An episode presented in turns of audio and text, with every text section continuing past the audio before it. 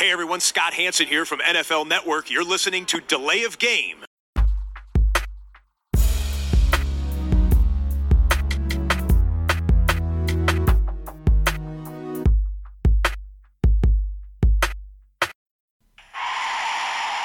of game. Offense. Five yard penalty. Repeat down. Repeat down. Repeat down. Repeat down. Dienstagabend, Podcast-Time. Es meldet sich die Crew von Delay of Game, der Football-Podcast.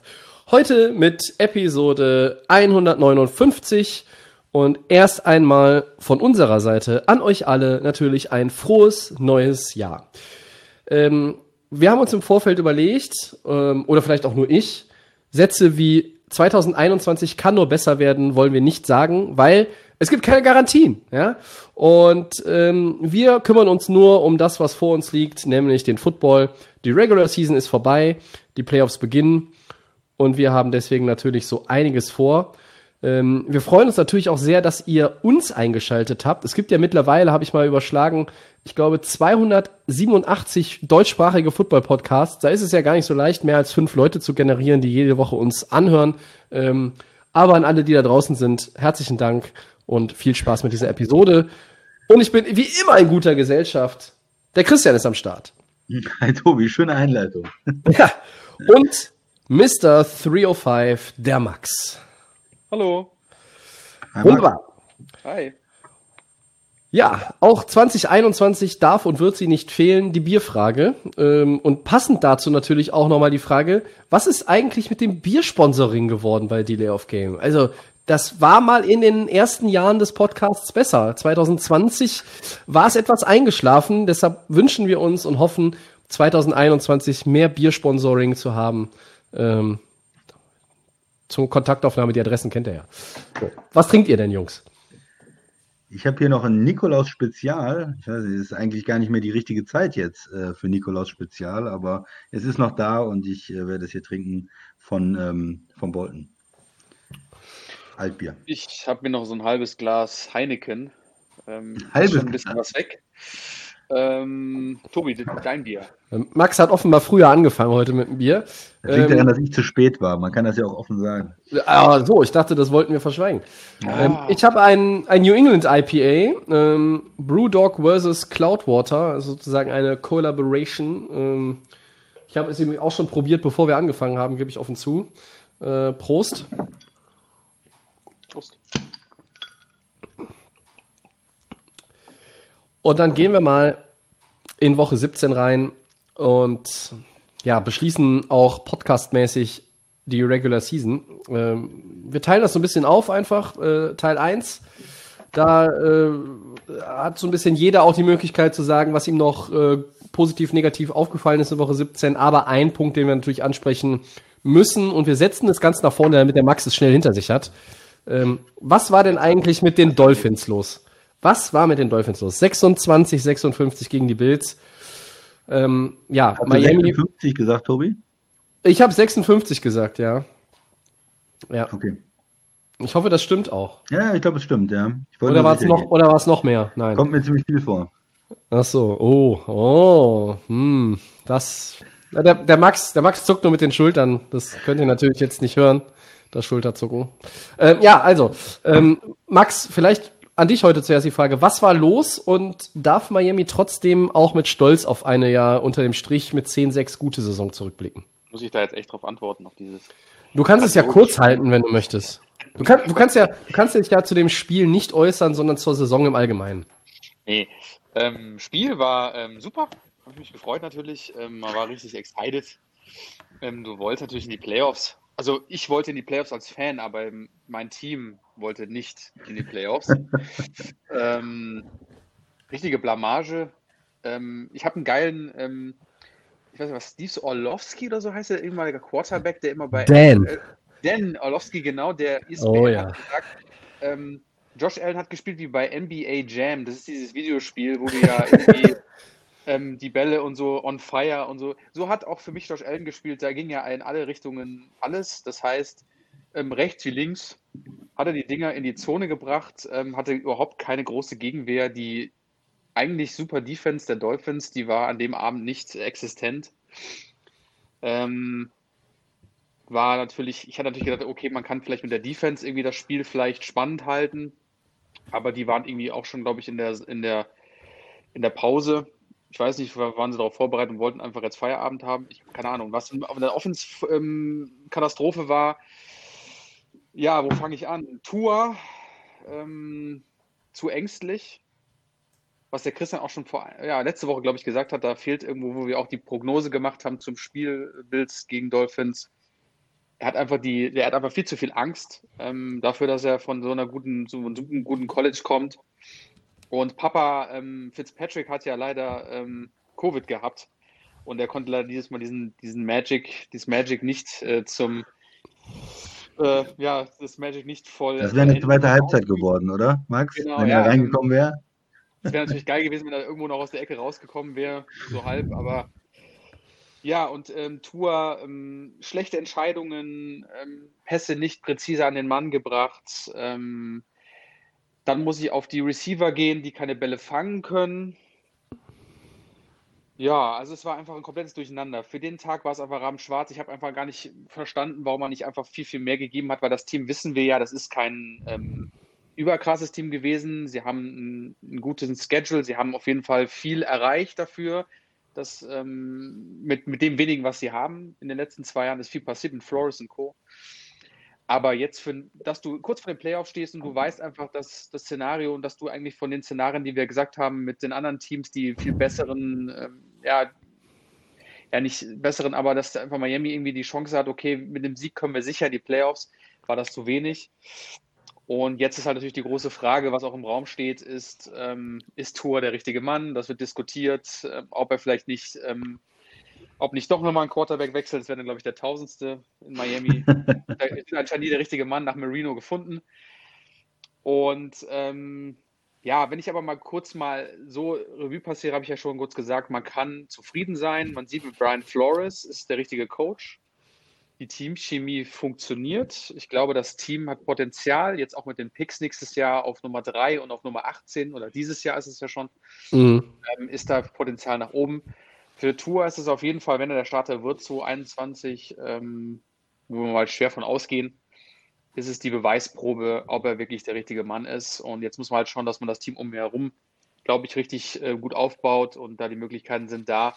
Aber nochmal kurz zu sagen, gegen die Bills so eine Blamage so hoch, kurz vor Playoffs, ist natürlich ganz schlimm und ähm, ist nicht zu akzeptieren als Fan nicht und auch als Team nicht. Was sagt ihr denn? Ja, ich habe viel genickt jetzt. Das hört, sieht man natürlich nicht, wenn man es nur hört, äh, was, der, was der Max gesagt hat. Äh, ich stimme ihm dazu. Also es ist, ähm, wir wussten ja vor, vor dem Spieltag, dass die äh, Dolphins äh, das schwerste Spiel haben mit den Bills. Ich habe ja auch vorher gesagt, letzte Woche, die Bills, die wollen den Sieg und die geben Gas und die sind sehr, sehr, sehr gut drauf in der AFC. Und das ist das wahrscheinliche Szenario, dass sie das Spiel verlieren und äh, nicht reinkommen. Oder war zumindest für mich so. Und äh, dass, dass das eintritt, dass man das Spiel verliert, ist okay.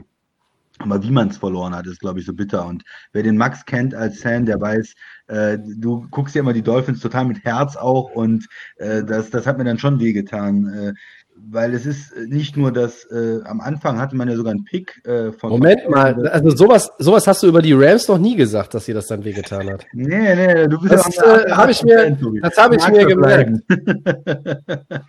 Auf jeden Fall, ähm, äh, wir haben ja sogar 3-0 äh, geführt, äh, glaube ich, dann zwei Touchdowns kassiert und dann hätte man ja noch in der zweiten Halbzeit was machen können. Aber auch ein Punt-Return-Touchdown zum Beispiel. Special der war der Killer. Das war eigentlich schon der Killer. Das, das war schon der Killer. Und das, das Ende. ist eigentlich das, was Miami nicht passiert ist. Also die Defense hat gut gespielt, Special Teams hat gut gespielt und klar, die Offense ähm, hat gehapert ähm, zuletzt auch mit Tour, aber dass man dann auch solche Fehler macht, das ist eigentlich ähm, ja unwürdig irgendwo gewesen und dass man dann so untergeht am Ende und in der zweiten Halbzeit wirklich ähm, ja, demontiert wird, das, das war, schon, war schon schade und wirft dann auch natürlich einen Schatten auf die Saison.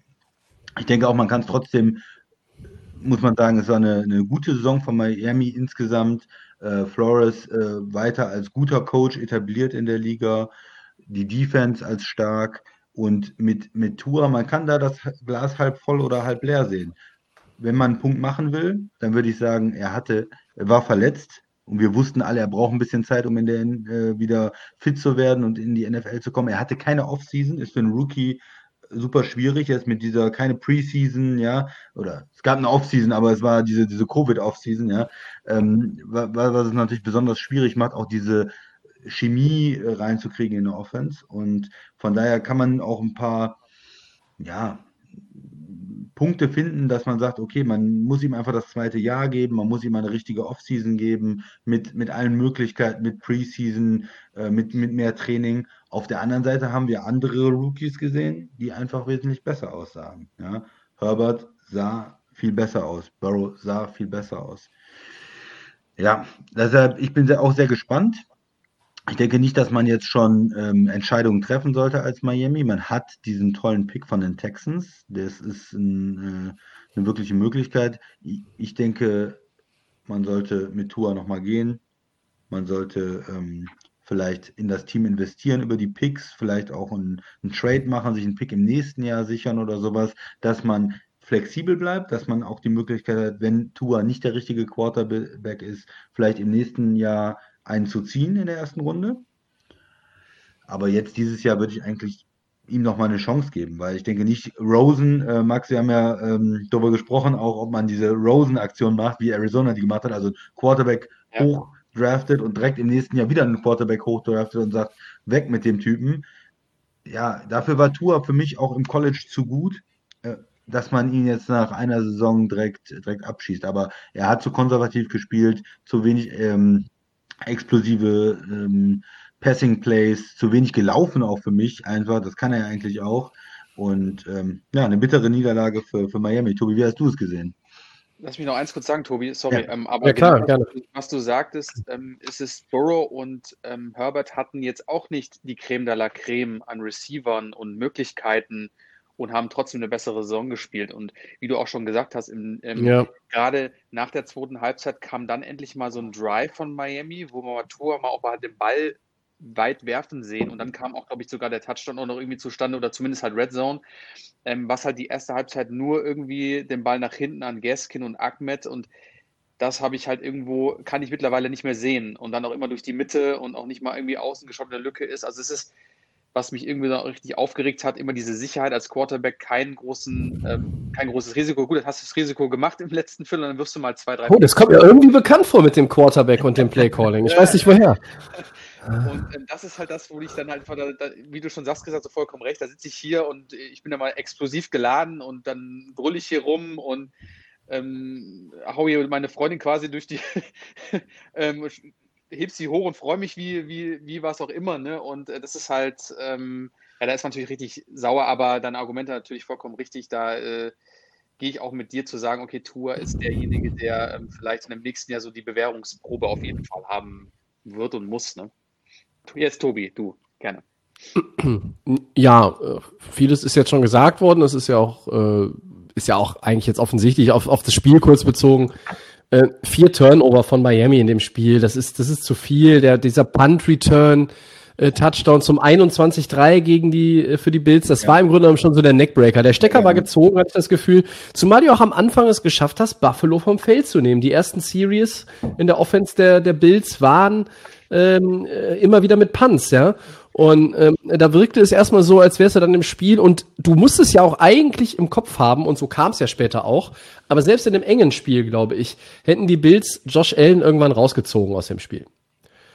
Ähm, und Miami wirkte auf mich zu keinem Zeitpunkt wirklich bereit. Also wirklich bereit, dick unterstrichen. Das ist das entscheidende Wort. Die war nicht bereit für dieses Spiel, für das, was auf dem Spiel stand und was der Reward gewesen wäre für äh, dann eine gute Performance und einen Sieg an diesem Tag. Und äh, das muss einem ein bisschen zu denken geben, ähm, aber wirklich nur auf dieses Spiel bezogen. Ähm, ich greife diese schöne Statistik nochmal auf, die mir der Christian auch geschickt hatte. Ähm, bis dahin 18,8 Punkte im Schnitt zugelassen, nie mehr als 33 und dann kriegst du 56. Und jetzt nochmal zum Mitschreiben für alle, 6 und 50. Ja? Stellt euch das mal ausgeschrieben oh, vor und als Zahl. Ja, das in einem Must-Win-Game, genau. Ähm, und, und das hat kein anderes Team bekommen in irgendeinem der 256 Regular Season Games. So viele sind es doch, glaube ich, ne? Also das ist dann schon, das ist nicht mal die Jets. Das ist dann schon etwas, was mich etwas auch als nicht Dolphins-Fan, ähm, ich meine, ich habe auch was für die Dolphins übrig. Ich finde das immer eine interessante Franchise. Aber da muss ich dann auch, da stehe ich dann und kratze mich am Kopf äh, oder sitze auf der Couch und kratze mich am Kopf und denk so, alter Schwede, also da kann irgendwie was auch einfach vom Mindset her nicht richtig gewesen sein. Ähm, ist natürlich schade. Ähm, und zum Thema Tour, ja, also äh, das Announcement kam jetzt eben äh, kurz bevor wir angefangen haben. Äh, Tour ist der Starter 21 in Miami, das ist, äh, das ist klar. Äh, ich hätte da jetzt auch äh, mit keiner Spekulation, äh, die von, von heute bis übers nächste Wochenende hinausreicht, gerechnet. Das war eigentlich für mich klar, dass da keine Diskussion aufkommt. Mindestens das eine Jahr, wie du gesagt hast, Max, muss man ihm geben. Das gibt man ihm auch.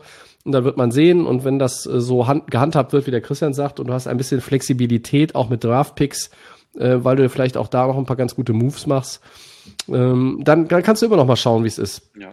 Und ähm, ich möchte, ich, ziehe jetzt nicht den Vergleich, äh, indem ich sagen will, Tua wird in seiner dritten Saison genauso. Aber ich habe auf der anderen Seite einen Quarterback, zumindest in weiten Teilen des Spiels gesehen, bevor er dann äh, wohlverdient auf die Bank durfte, um sich für die Playoffs zu schonen. Der war in seinem ersten Jahr in Buffalo auch nicht so wirklich viel besser. Ähm, und der hat sich natürlich in den zwei Jahren darauf extrem gesteigert. Äh, und wenn Mahomes und Rogers nicht irgendwie auf Melmark-Niveau spielen würden, äh, äh, dann müsste man über Josh Allen als MVP reden. Ja. Ähm, äh, um Gottes Willen, äh, ich, ich glaube hier und heute nicht daran, dass Tua auf das Niveau von Josh Allen kommt. Das, heute, ich, wenn du mich heute fragst, Tobi, glaubst du daran, sage ich ganz klar nein. Aber ich möchte es auch jetzt hier und heute, 5. Januar 2021, nicht komplett ausschließen. Ähm, und bevor wir angefangen haben mit der Aufnahme, habe ich mich mit Max vorher noch ein bisschen unterhalten und habe ich auch gesagt, wenn du das ja eh schon ganz gute Team, du hast die, die, die Running Backs sind natürlich irgendwie sind undrafted, das sind das sind Late Round Picks, Gaskin ist ein Siebtrunden Pick. Äh, du hast Devante Parker, der hat jetzt nach einer guten Saison eher wieder, er hat auch nicht die Chemie mit Tour, eher ein schlechtes Jahr. Wenn du noch mal da was nach, nach, nachdenkst, Gesicki ist gut, ne? Gesicki und die Defense ist gut und, und die Defense ist gut. Mhm dann kannst du auch mit einem, sag ich mal, Game Manager Tour, der so auf dem Niveau von, ich ziehe jetzt gerne mal wieder das Beispiel Joe Flecko ran. Andy Dalton. Oder Andy Dalton. Danke. Dann kannst du, äh, der Max verzieht das Gesicht, weil er Andy Dalton immer für einen unterdurchschnittlichen Quarterback gehalten hat. Dann kannst du mit, mit Tour, da kannst du mit Tour, glaube ich, auch äh, Alarm machen. Aber äh, das zweite Jahr gilt es halt so oder so erstmal abzuwarten. Ähm, ich finde, Miami darf auch stolz auf die Saison sein. Die war nicht schlecht. Ähm, man, also ich persönlich hätte nicht damit gerechnet, dass sie zehn Spiele gewinnen. Ähm, ich hätte sie bestenfalls bei 8-8 eigentlich gesehen, glaube ich. Und von daher ähm, muss man da auch mal loben und, und Respekt zollen. Äh, Miami ist auf einem guten Weg und sie haben einen exzellenten Headcoach an der Seitenlinie der übrigens als einer der ganz wenigen in den vergangenen Wochen immer brav der FFP2-Maske sogar aufhatte. Ähm, die anderen haben ja da irgendwie selbst gebasteltes Team-Merchandise und Brian, Brian Flores, der, der geht voran, sage ich mal, auch, auch in äh, Pandemiebekämpfungsszenarien. Das, äh, hätte die zwei Cent haben wir noch. Irgendeinen äh, Coach gesehen, der hatte Visier und hat dann versucht, eine Maske anzuziehen. Also der, ich glaube, es war Auch interessant. Ja, man, da könnte man einen ganzen Podcast mitfüllen, wenn man nur die Coaches sich anguckt. Ich glaube, Belichick hatte zum Beispiel auch immer zwei übereinander, ne? Ja. Irgendwie. Der hatte, glaube ich, irgendwie immer Tuch, Schal oder irgendwie und dann noch was darüber. Äh, aber gut. Jeder wie er will und äh, Hauptsache den Regeln entsprechend. Also Miami, gute Saison. Ähm, das Ende war, äh, Max, wie soll ich sagen, äh, ohne. Ich mein, du, du bist ja zu Recht angepisst. Ich sag's einfach, wie ich es empfinde. Das Ende war peinlich. Ja, es war hart. Also selbst wenn ja. alle von den anderen Teams, die ja hätten Miami den Playoffs-Einzug ähm, ja, ähm, wie soll ich wehren sagen, also, können oder so, kann man wehren können, genau, hätte ich gesagt, auch als Fan, wir hätten es nicht verdient, mit so einer Leistung zu ah. Ja, man darf es ja, sehen. Also ja, ja, ja. Mit der Leistung nicht. Aber mit 10-6 bist du normalerweise. Fall, genau. Mit der Performance von Week 17 ja. bist du eigentlich ein Team, dass du gleich in der nächsten Runde auch dann gleich nach Hause fahren darfst. Ähm, da war das Niveau eigentlich, ähm, ja, aber wie gesagt, wenn es passiert wäre, ja, aber mein Gott. Wir können ja vielleicht kurz die Teams durchgehen, die ihre Hausaufgaben gemacht haben. Äh, Indy hat gegen Jacksonville gewonnen, äh, mit Ja. 28-14, glaube ich. Sah zwischenzeitlich ein bisschen knapper aus, aber am Ende haben sie es ähm, einigermaßen souverän nach Hause gebracht. Äh, das war ja eigentlich äh, von allen auch erwartet worden. Jacksonville will eigentlich nur den, den hohen Draft-Pick und hatte, war schon im Urlaub die Spieler eigentlich hauptsächlich. Ähm, die äh, Cleveland hat knapp gegen die Steelers gewonnen. Da war es nochmal richtig eng am Ende. Die Steelers sind rangekommen, konnten die Two-Pointer nicht machen. Äh, Cleveland gewinnt mit zwei, äh, zieht so in die Playoffs ein. Baker Mayfield äh, holt das entscheidende First äh, Down auch, um die Uhr runterlaufen zu lassen am Ende. Ne? Das äh, war nicht schlecht. Und ähm, was hatten wir noch? Achso, ja, äh, Tennessee hat äh, mit Houston ein irres Duell gehabt, äh, was äh, ein bisschen Angst macht für die äh, Playoffs äh, bezüglich Tennessees Defense. Es ging hin und her und am Ende hat Houston viel Goal geschossen, dann waren noch ein paar Sekunden auf der Uhr. Ryan Tannehill mit einem Wahnsinnswurf, um die nochmal in Field Goal Range zu bringen und dann kommt der Kicker, der ist gegen den Pfosten den Football schießt und dann fällt er rein, äh, sodass Tennessee knapp, also so knapp wie es nur geht, irgendwie mit einem, mit einem Field Goal gegen den Innenpfosten sozusagen gewinnt am Ende. Ähm, Derrick Henry mit 250 Yards, glaube ich, äh, und sie haben jedes Jahr davon auch äh, gebraucht eigentlich, Tennessee. Also das war äh, schwach von der Defense, stark von der Offense. Ja. Ja, Ja, und Baltimore war natürlich souverän Baltimore ähm, souverän. gegen Cincinnati. äh, Cincinnati. Das war äh, Hausaufgaben erledigt, äh, Fleißkärtchen im, im Aufgabenheft und äh, abgehakt, äh, früh, früh nach Hause gegangen. So, Ähm, äh, Rushing Yards hatten die 1500 in dem Spiel oder? Äh? Baltimore, ähm, ja, ich glaube, sie haben als Team den Saisonrekord von Jamal Lewis damals äh, eingestellt in dem Spiel. Cincinnati äh, wirkte äh, für mich so ein bisschen äh, wie ich, wenn ich bei Obi irgendwas suche und irgendwie ziellos durch die. Regale laufe im Baumarkt und ich weiß nicht so recht, wo ich jetzt eigentlich was finde. Ähm, könnte auch daran liegen, dass ich äh, oft die Farben irgendwie in der Sanitärabteilung suche, aber das ist eine andere Geschichte. Also, um es kurz zu machen, Cincinnati, das war die defensiv, passte irgendwie zu dem Team, was sie dann dieses Jahr auch waren. Ähm, äh, da schon mal kurze Randnotiz, Zach Taylor bleibt der Head Coach in Cincinnati, äh, hatte ich aber auch nichts anderes erwartet. So, ähm, das war das. Ähm, wir wollen gleich noch mal kurz über die Nummer 1 Seeds reden, ähm, aber habt ihr sonst noch irgendwas anderes gehabt? Weil jetzt wäre die Gelegenheit, aus Woche 17 noch was anzubringen. Ich hätte noch zwei Kleinigkeiten, ähm, äh, zum Beispiel großartiger Trickspielzug der Patriots, äh, das war ja eine schöne Geschichte. Jacoby Myers mit dem Touchdown-Pass auf Cam Newton. Und Cam Newton hatte ja mal früher als Trainer eine, eine Flag-Football-Mannschaft und äh, damals noch ein bisschen jünger und ein bisschen kleiner. Äh, der Quarterback in dieser Flag-Football-Mannschaft, Jacoby Myers. Ja, ähm, verrückte Welt, war super, aber ich habe mich trotzdem auch stellvertretend für alle Patriots-Fans gefragt, wo war eigentlich dieser Trickspielzug während der Saison, als es noch um was ging? Ja, da hat man lieber da irgendwie äh, New Newton äh, hat den Wurf verweigert, laufen konnte sie nicht, weil ständig Runningbacks kaputt waren, egal. Ähm, das war noch ein kleines Highlight. Ähm, und ja, das, das wilde Finish äh, in Houston hat der, hat der Christian schon angesprochen. Ähm, ich finde aber, das passt auch da auch am Ende wieder zur Saison der Texans, oder? Ich meine, du gehst nach vorne in dem Spiel äh, und zeigst einfach, wie es ist in Woche 17. Hier spielt man noch um, um irgendwas, auch wenn man ja selber nicht mehr äh, irgendwie sich verbessern kann. Auch JJ Watt hatte ja sein Team öffentlich angezählt. Ja. ja. Und dann, und das passt einfach zu den Texans, haut Tennell so eine 54-Yard-Bombe auf AJ Brown raus und bums, warst du wieder irgendwie in, in Reichweite, für, um das Spiel zu drehen. Da habe ich einfach nur gedacht, danke Houston. Äh, also symptomatisch. Ja, stimmt, auf jeden Fall. Ich hatte nur ein Video gesehen, Ähm, das war, ähm, habe ich heute gesehen, war, dass ich ähm, Deshaun Watson und JJ Watt beim Spiel dann auf dem Feld hatte, glaube ich, ähm, Deshaun Watson, äh, Watson Klapp auf den Rücken gegeben und ähm, äh, JJ Watt hat sich bei Deshaun Watson entschuldigt, ähm, weil Deshaun, also JJ Watt weiß ja, dass, wie viel Potenzial Deshaun Watson hat, aber mit dieser Franchise kommt er in seiner Karriere ja nicht voran und hat quasi so in seinem Namen sich entschuldigt, dass das Team so Ja, richtig.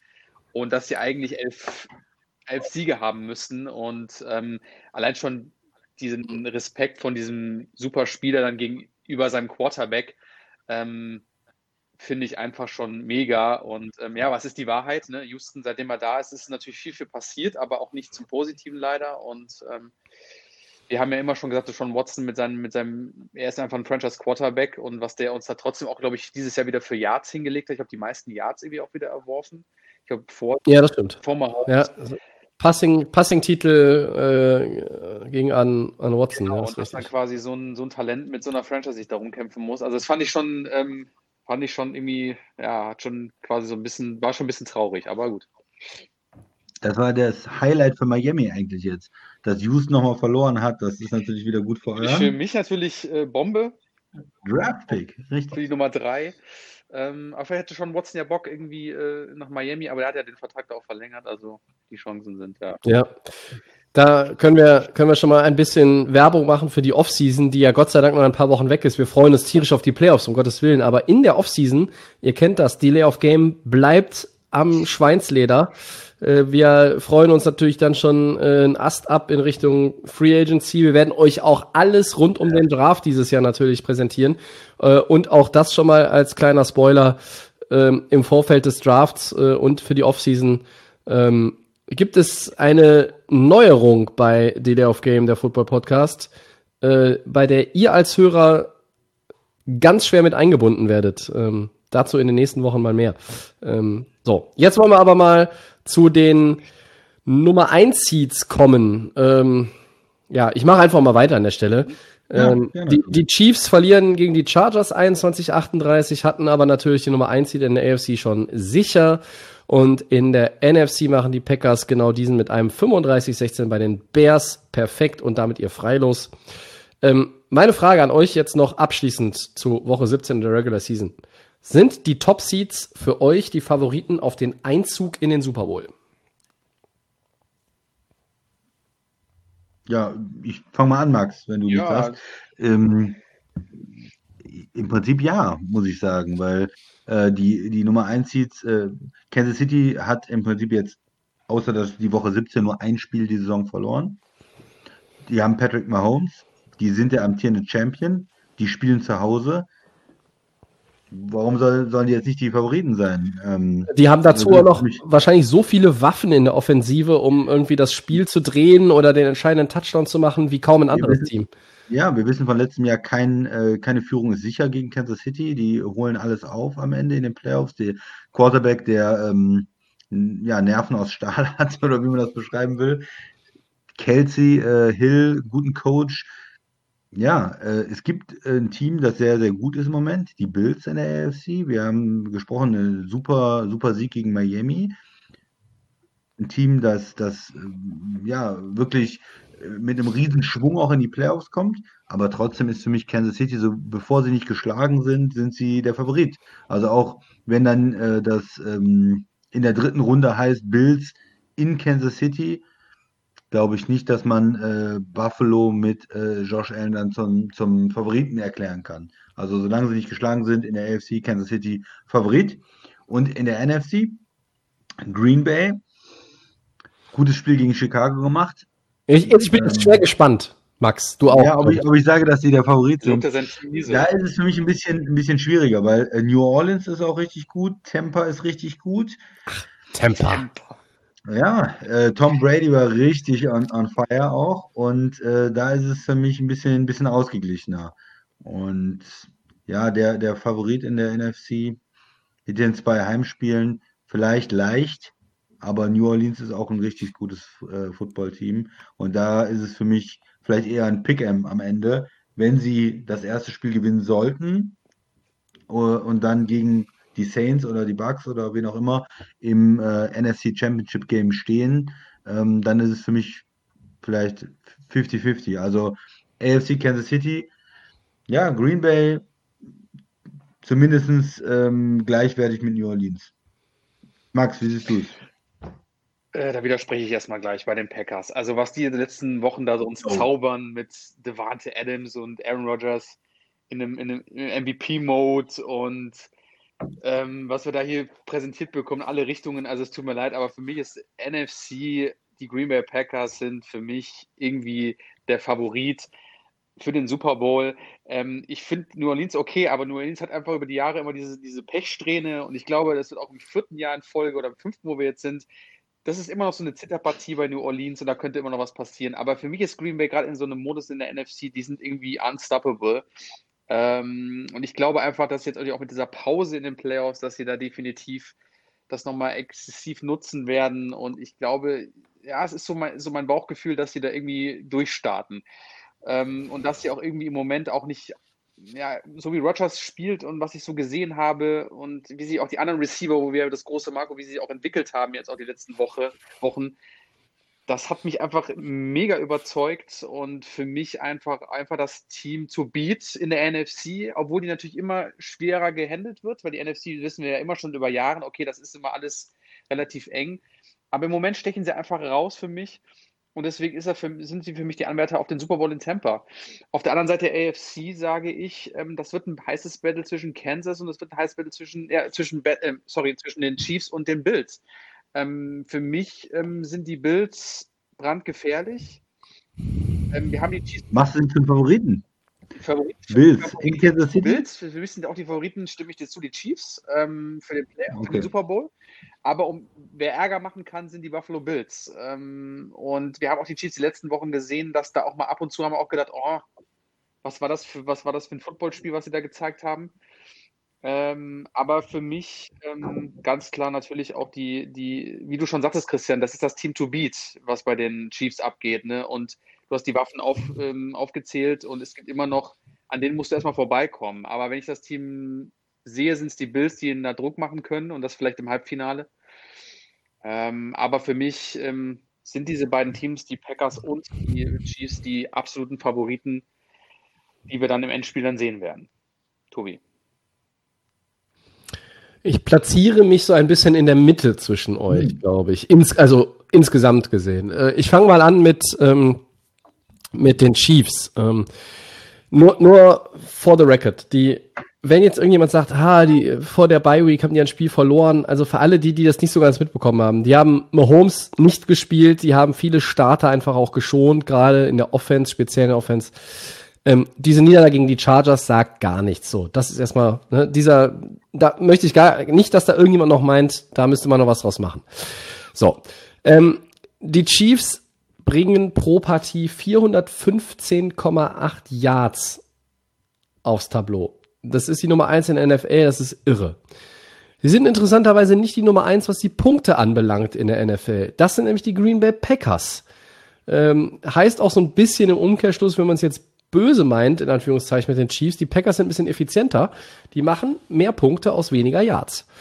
Ähm, insgesamt, ich habe es eben schon mal gesagt, die, Kansas City hat so viele, extrem viele Möglichkeiten in der Offensive. Du kannst, der, sie haben den besten Titan der Liga. Sie haben mit Tyreek Hill einen der besten Receiver in der Liga. Ich würde ihn nicht, nicht unter die, nicht in die Top 2 stellen, letztlich, wenn ich mir die gesamte Liga angucke, aber er ist natürlich definitiv Top 5 Receiver, gar keine Frage. Ähm, du hast halt auch Leute wie, wie Nicole Hartman oder, oder auch andere Running Backs, die hinter Edward Silaire und, und Bell noch kommen, die, die, die einfach das System kennen, äh, die, die Erfahrung auch schon haben und viele, viele Spieler in diesem Team der Chiefs waren ja letztes Jahr in den Playoffs dabei. Trotzdem, und jetzt kommt schon das große erste Aber, ich sehe die Chiefs nicht so klar vorne in der AFC wie der hm. Christian. Ich und jetzt, ich sag jetzt es wirklich mhm. mal, weil ich meine, meine, meine Prognosen sind wirklich. Ich weiß ja, ob wieder Kinder zuhören. Ich bitte sonst kurz, äh, ihr habt drei Sekunden Zeit, äh, äh, falls der Piper uns zuhört, denen die Ohren zuzuhalten. Äh, meine Prognosen sind ja wirklich für den Arsch diese Saison. Wahrscheinlich auch in den Saisons davor, aber diese Saison ganz bestimmt. Und ich sag's trotzdem, die Chiefs müssen sich vor allen Teams in Acht hm. nehmen oder fast allen Teams in der, in der, in der AFC. Ich nehme mal Cleveland raus, auch speziell aus Gründen, ähm, über die wir nachher noch sprechen, weswegen ich glaube, dass sie das Wochenende nicht mehr überstehen in der Saison. Ähm, aber ich glaube, wenn Teams so richtig Feuer fangen, wie das Tennessee letztes Jahr gemacht hat, können solche Teams auch die Kansas City Chiefs dieses Jahr rauskegeln. Denn irgendwann ist dieses, wir liegen hinten, aber drehen das noch. Irgendwann stolperst du über dieses, diesen vermeintlichen Schlendrian. Wenn die Chiefs, ich glaube, die Chiefs müssen jedes Playoff-Spiel sauber von vorne, hohe Konzentration im sechsten Gang spielen. Irgendwie in diesen Playoffs können die nicht 14 oder 17 Punkte hintenlegen und meinen, sie gewinnen. Das, das wird nicht gehen, das sage ich schon mal ganz, ganz klar. Das ist meine Meinung. Den Bills traue ich das zu, absolut. ich traue es irgendwie auch aufgrund der starken Defense, wenn die jetzt noch mal ein bisschen reinkommen in das Ganze, den Steelers zu. Den Browns nicht. Und dem Sieger aus Tennessee gegen Baltimore traue ich das definitiv zu. Die einen haben King Henry und die anderen haben den unfassbaren Lamar. Ja, also das, ich glaube, Baltimore ist so ein bisschen das Team, wenn die sind schon dabei, Feuer zu fangen. Und wenn die jetzt durch Tennessee flügen und die hauen die mit, ich sag mal, 14, 17 Punkten Unterschied weg, oh, da möchte ich nicht Andy Reid und Patrick Mahomes sein, weil wenn du dann irgendwie die, die Ravens am Horizont siehst und möglicherweise ja auch schon in der zweiten Runde gegen die spielst,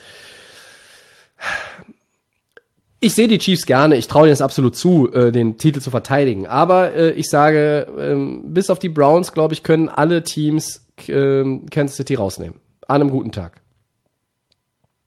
Deshalb sind sie für mich weniger Favorit als eigentlich die Packers in ihrer Conference. Denn da kann es in meinen Augen nur Packers oder Saints he äh, heißen am Ende. Was ist denn mit ja? Tampa, Tobi? Äh, Nee, ich hab, da bleibe ich bei, was ich letzte Woche gesagt habe. Tampa gewinnt äh, äh das Spiel wahrscheinlich ja gegen die Football-Team. Freilos in der ersten Runde. Nein, die haben kein Freilos. Hätten sie gegen die Giants gespielt, hätten sie ein Freilos gehabt, aber da haben ja die Eagles nicht mitgemacht. Dazu später nochmal mehr. Ähm, also die, die Buccaneers, glaube ich, werden das erste Spiel gewinnen, keine Frage. Äh, aber ich glaube, danach ist, ist Schicht im Schacht. Ähm, die vier Siege sind nett bei Tampa Bay, aber äh, gegen wen sind die denn zustande gekommen? Die haben da irgendwie zweimal Atlanta überrollt, Detroit, wen, wer war der andere? Minnesota oder wer? Keine Ahnung. Ja, aber wenn die in Green Bay spielen, die haben ja gegen Green Bay schon äh, gewonnen diese Saison. Ja, nee, nee. Also das, das macht ein Matt, Matt LeFleur, das müssen wir ja auch, wir müssen uns ja auch mal dran gewöhnen, an die korrekte Aussprache, Matt LeFleur. Ja, und Aaron Rodgers, das machen die nicht ein zweites Mal mit. Die Spirenzchen da. Also, und dann, ich glaube, die Smith-Brüder äh, haben auch noch ein bisschen was zu rupfen mit Mr. Ziege. Ja, der Ziegenbart wird noch ausgerupft bei Mr. Ziege. Ähm, also wenn es zu diesem Rematch kommt, da gehe ich mit meinen Chips in die Mitte, all in, immer, immer Green Bay. Und, und bei, bei New Orleans, ja, die sind vielleicht am schwersten zu spielen, weil die natürlich, die haben einerseits A, eine gute Defense, die haben auch äh, einfach eine Offense, die schwer ausrechenbar ist, Gutes weil die haben, mit, ne, mit dem mit dem menschlichen Taschenmesser Taysom Hill äh, einfach ja wahnsinnig viele Optionen.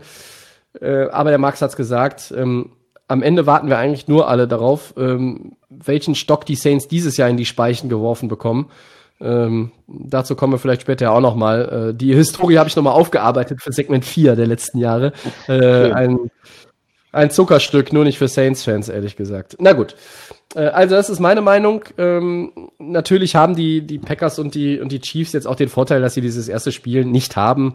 Die können sich ausruhen und in den vergangenen Jahren, äh, ich sag seit 20 Jahren, Bye Week ist immer so die Gefahr, den Rhythmus zu verlieren, aber in den letzten 10 Jahren war das sehr selten der Fall. Die, die Nummer 1 Seeds sind da sehr oft äh, sehr weit gekommen. Also von daher. Ähm, ja, was habe ich noch? Ähm, die Chiefs müssen ein bisschen nochmal auf die Penalties achten. Die haben äh, fast sieben Penalties pro Spiel. Kein anderes Playoff-Team hat mehr. Ähm, die beiden Teams haben die wenigsten Interceptions. Vielleicht haben sie auch deshalb die Nummer 1 Seed. Da könnte ein Zusammenhang bestehen. Ähm, und was mir ja als Problemzone, äh, die Chiefs haben grundsätzlich nicht so wahnsinnig viele. Äh, bei den Packers macht mir ein bisschen halt die O-Line Sorgen. Ähm, ob der Ausfall von Bakhtiari, äh, der sich, wie war das, Christian? Im Training Non-Contact Non-Contact. in, in Ja, der, der beste Left Mm. Tackle der Liga, der für ein Playoff-Team spielt, das in den Super Bowl will, der hat dann irgendwie am 31.12. oder so, machen die kurzes Training, Non-Contact, einfach nur ein bisschen Walkthrough und dann, äh, ja, schwere Knieverletzung fällt komplett aus, ähm, ACL oder was, ähm, scheint Ja. auch in die nächste Saison rein. Er hat jetzt letztens ja erst den Mega-Vertrag bekommen, gut für ihn, dass er den vorher unterschrieben hat. Ähm, aber natürlich mega bitter. Und das ist zum Beispiel was, was jetzt gegen Chicago war das okay. Die O-Line, die ist, äh, da sind viele Spieler, die flexibel sind, die haben ein bisschen umgestellt, konnten das verkraften. Äh, Billy Ja. Turner spielt gut dieses Jahr, Rick Wagner auf der anderen Seite. Das ist okay. Aber gegen absolute Top Defenses in der, in den Playoff, gegen New Orleans, gegen Tampa, gegen die Rams vielleicht, da könnte das ein Problem werden, äh, wenn du vielleicht zurückliegst, sieben, zehn Punkte und werfen musst. Da brauchst du so einen Spieler, äh, der einfach die linke Seite komplett zumacht, wo auch Top ähm, wie Aaron Donald äh, keine Chance haben oder äh, geringe Chance haben, sagen wir mal. Ähm, ja, das ist jetzt nicht mehr der Fall. Die linke Seite, der Left Tackle, ist jetzt ein großes Fragezeichen bei den Packers. Äh, gesagt, Allerdings haben sie auch jetzt gegen die Bears gespielt, Christian. Die haben ja nun auch keine schlechte Defense und äh, auch, keine, ja. auch eine ganz gute Front. Und da ist es ganz gut kompensiert worden. Ne? Ja, ein, zweimal ähm, gesehen, aber ja. ich stimme dir zu, die meiste Zeit ist es äh, kompensiert worden. Haben sie es gut gemacht, ja. Gut, aber ähm, so, dann müssen wir jetzt noch mal ganz kurz hier festhalten äh, für die Bücher. Äh, ich sehe äh, das Feld für die Packers insgesamt etwas einfacher als sogar für die Chiefs in der AFC. Ähm, der Christian sieht die Chiefs schon sehr weit vorne und die, und die Packers aber auch in der guten Position zumindest äh, zusammen mit den Saints und den Buccaneers. Und der Max, äh, muss du bitte nochmal sagen, Max, du hattest Buffalo ganz ähm, habe ich gehört. Du siehst Buffalo als äh, Stolperstein für die Chiefs, ne? Genau, richtig. Chiefs natürlich auch so mein Favorit, aber mit Buffalo das wird schon nicht so einfach und ähm, die Packers für mich ganz klar der Favorit. Mhm.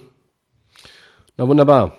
Gut, dann knüpfen wir doch nahtlos daran an äh, bei den Odds. Äh, und meine Frage ist dann, äh, wie viel Prozent gebt ihr der folgenden These? Packers Quarterback Aaron Rodgers ist der MVP der Saison. Musst du noch kurz sagen, das Segment 3, das fehlte vielleicht. Ja, ist es. Das ist richtig äh, für die, die neu dazugekommen sind. Das sind ja Tausende jede Woche, die uns zum ersten Mal hören. Richtig. Segment 3, Odds. Also, äh, das funktioniert folgendermaßen. Wie viel Prozent gibt ihr der These? Wir lesen den Satz vor und dann hauen wir Prozentzahlen raus. Also, Packers Quarterback Aaron Rodgers ist der MVP der Saison. Max, wie viel Prozent gibst du der Sache? Muss ja relativ hoch gehen, ne? Also 80 Prozent, dass er der MVP der Saison wird. Also ich würde sogar vielleicht noch höher gehen, aber ich sag mal 80 Prozent. Ähm, mit Mahomes wird das ein geiles Battle. Der, ähm, ja. ich, es ist schwer zu sagen, wer jetzt da irgendwie das Rennen machen wird, aber ich sag mal 80 Prozent Aaron Rodgers. Christian. Das ist schon eine ziemlich gute Zahl, 80 Prozent. Ich gehe mal mit 75 Prozent auch. Also ich denke, er ist der Favorit.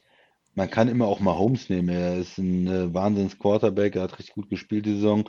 Äh, Rodgers hatte jetzt den Vorteil, er hat in Woche 17 noch gespielt, hat ein gutes Spiel gemacht. Äh, Mahomes äh, hat ausgesetzt, weil die Chiefs schon der äh, Top-Seed sind. Josh Allen ein bisschen mit Außenseiterchancen, aber ich sag ähm, Rodgers mit 75 Prozent. Rodgers 48 Touchdowns, 5 Interceptions, 4299 Yards, 70,7 Prozent äh, seiner Pässe angebracht.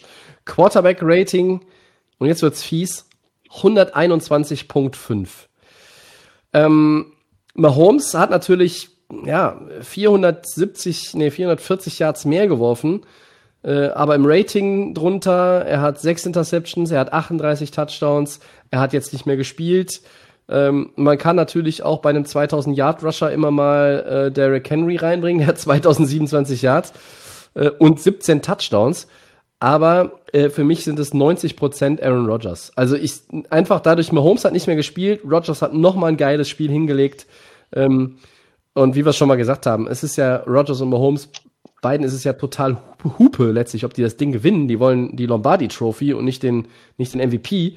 Äh, aber ich denke, Rodgers wird's. Ähm, so, um das Ganze zu untermauern, habe ich die Liste der Quarterbacks in der NFL-Historie, die in einer Saison 40 Touchdowns oder mehr geworfen haben und dabei sieben oder weniger Interceptions. Äh, da stehen drei Namen drauf auf der Liste. Aaron Rodgers, Aaron Rodgers und Aaron Rodgers. Ja?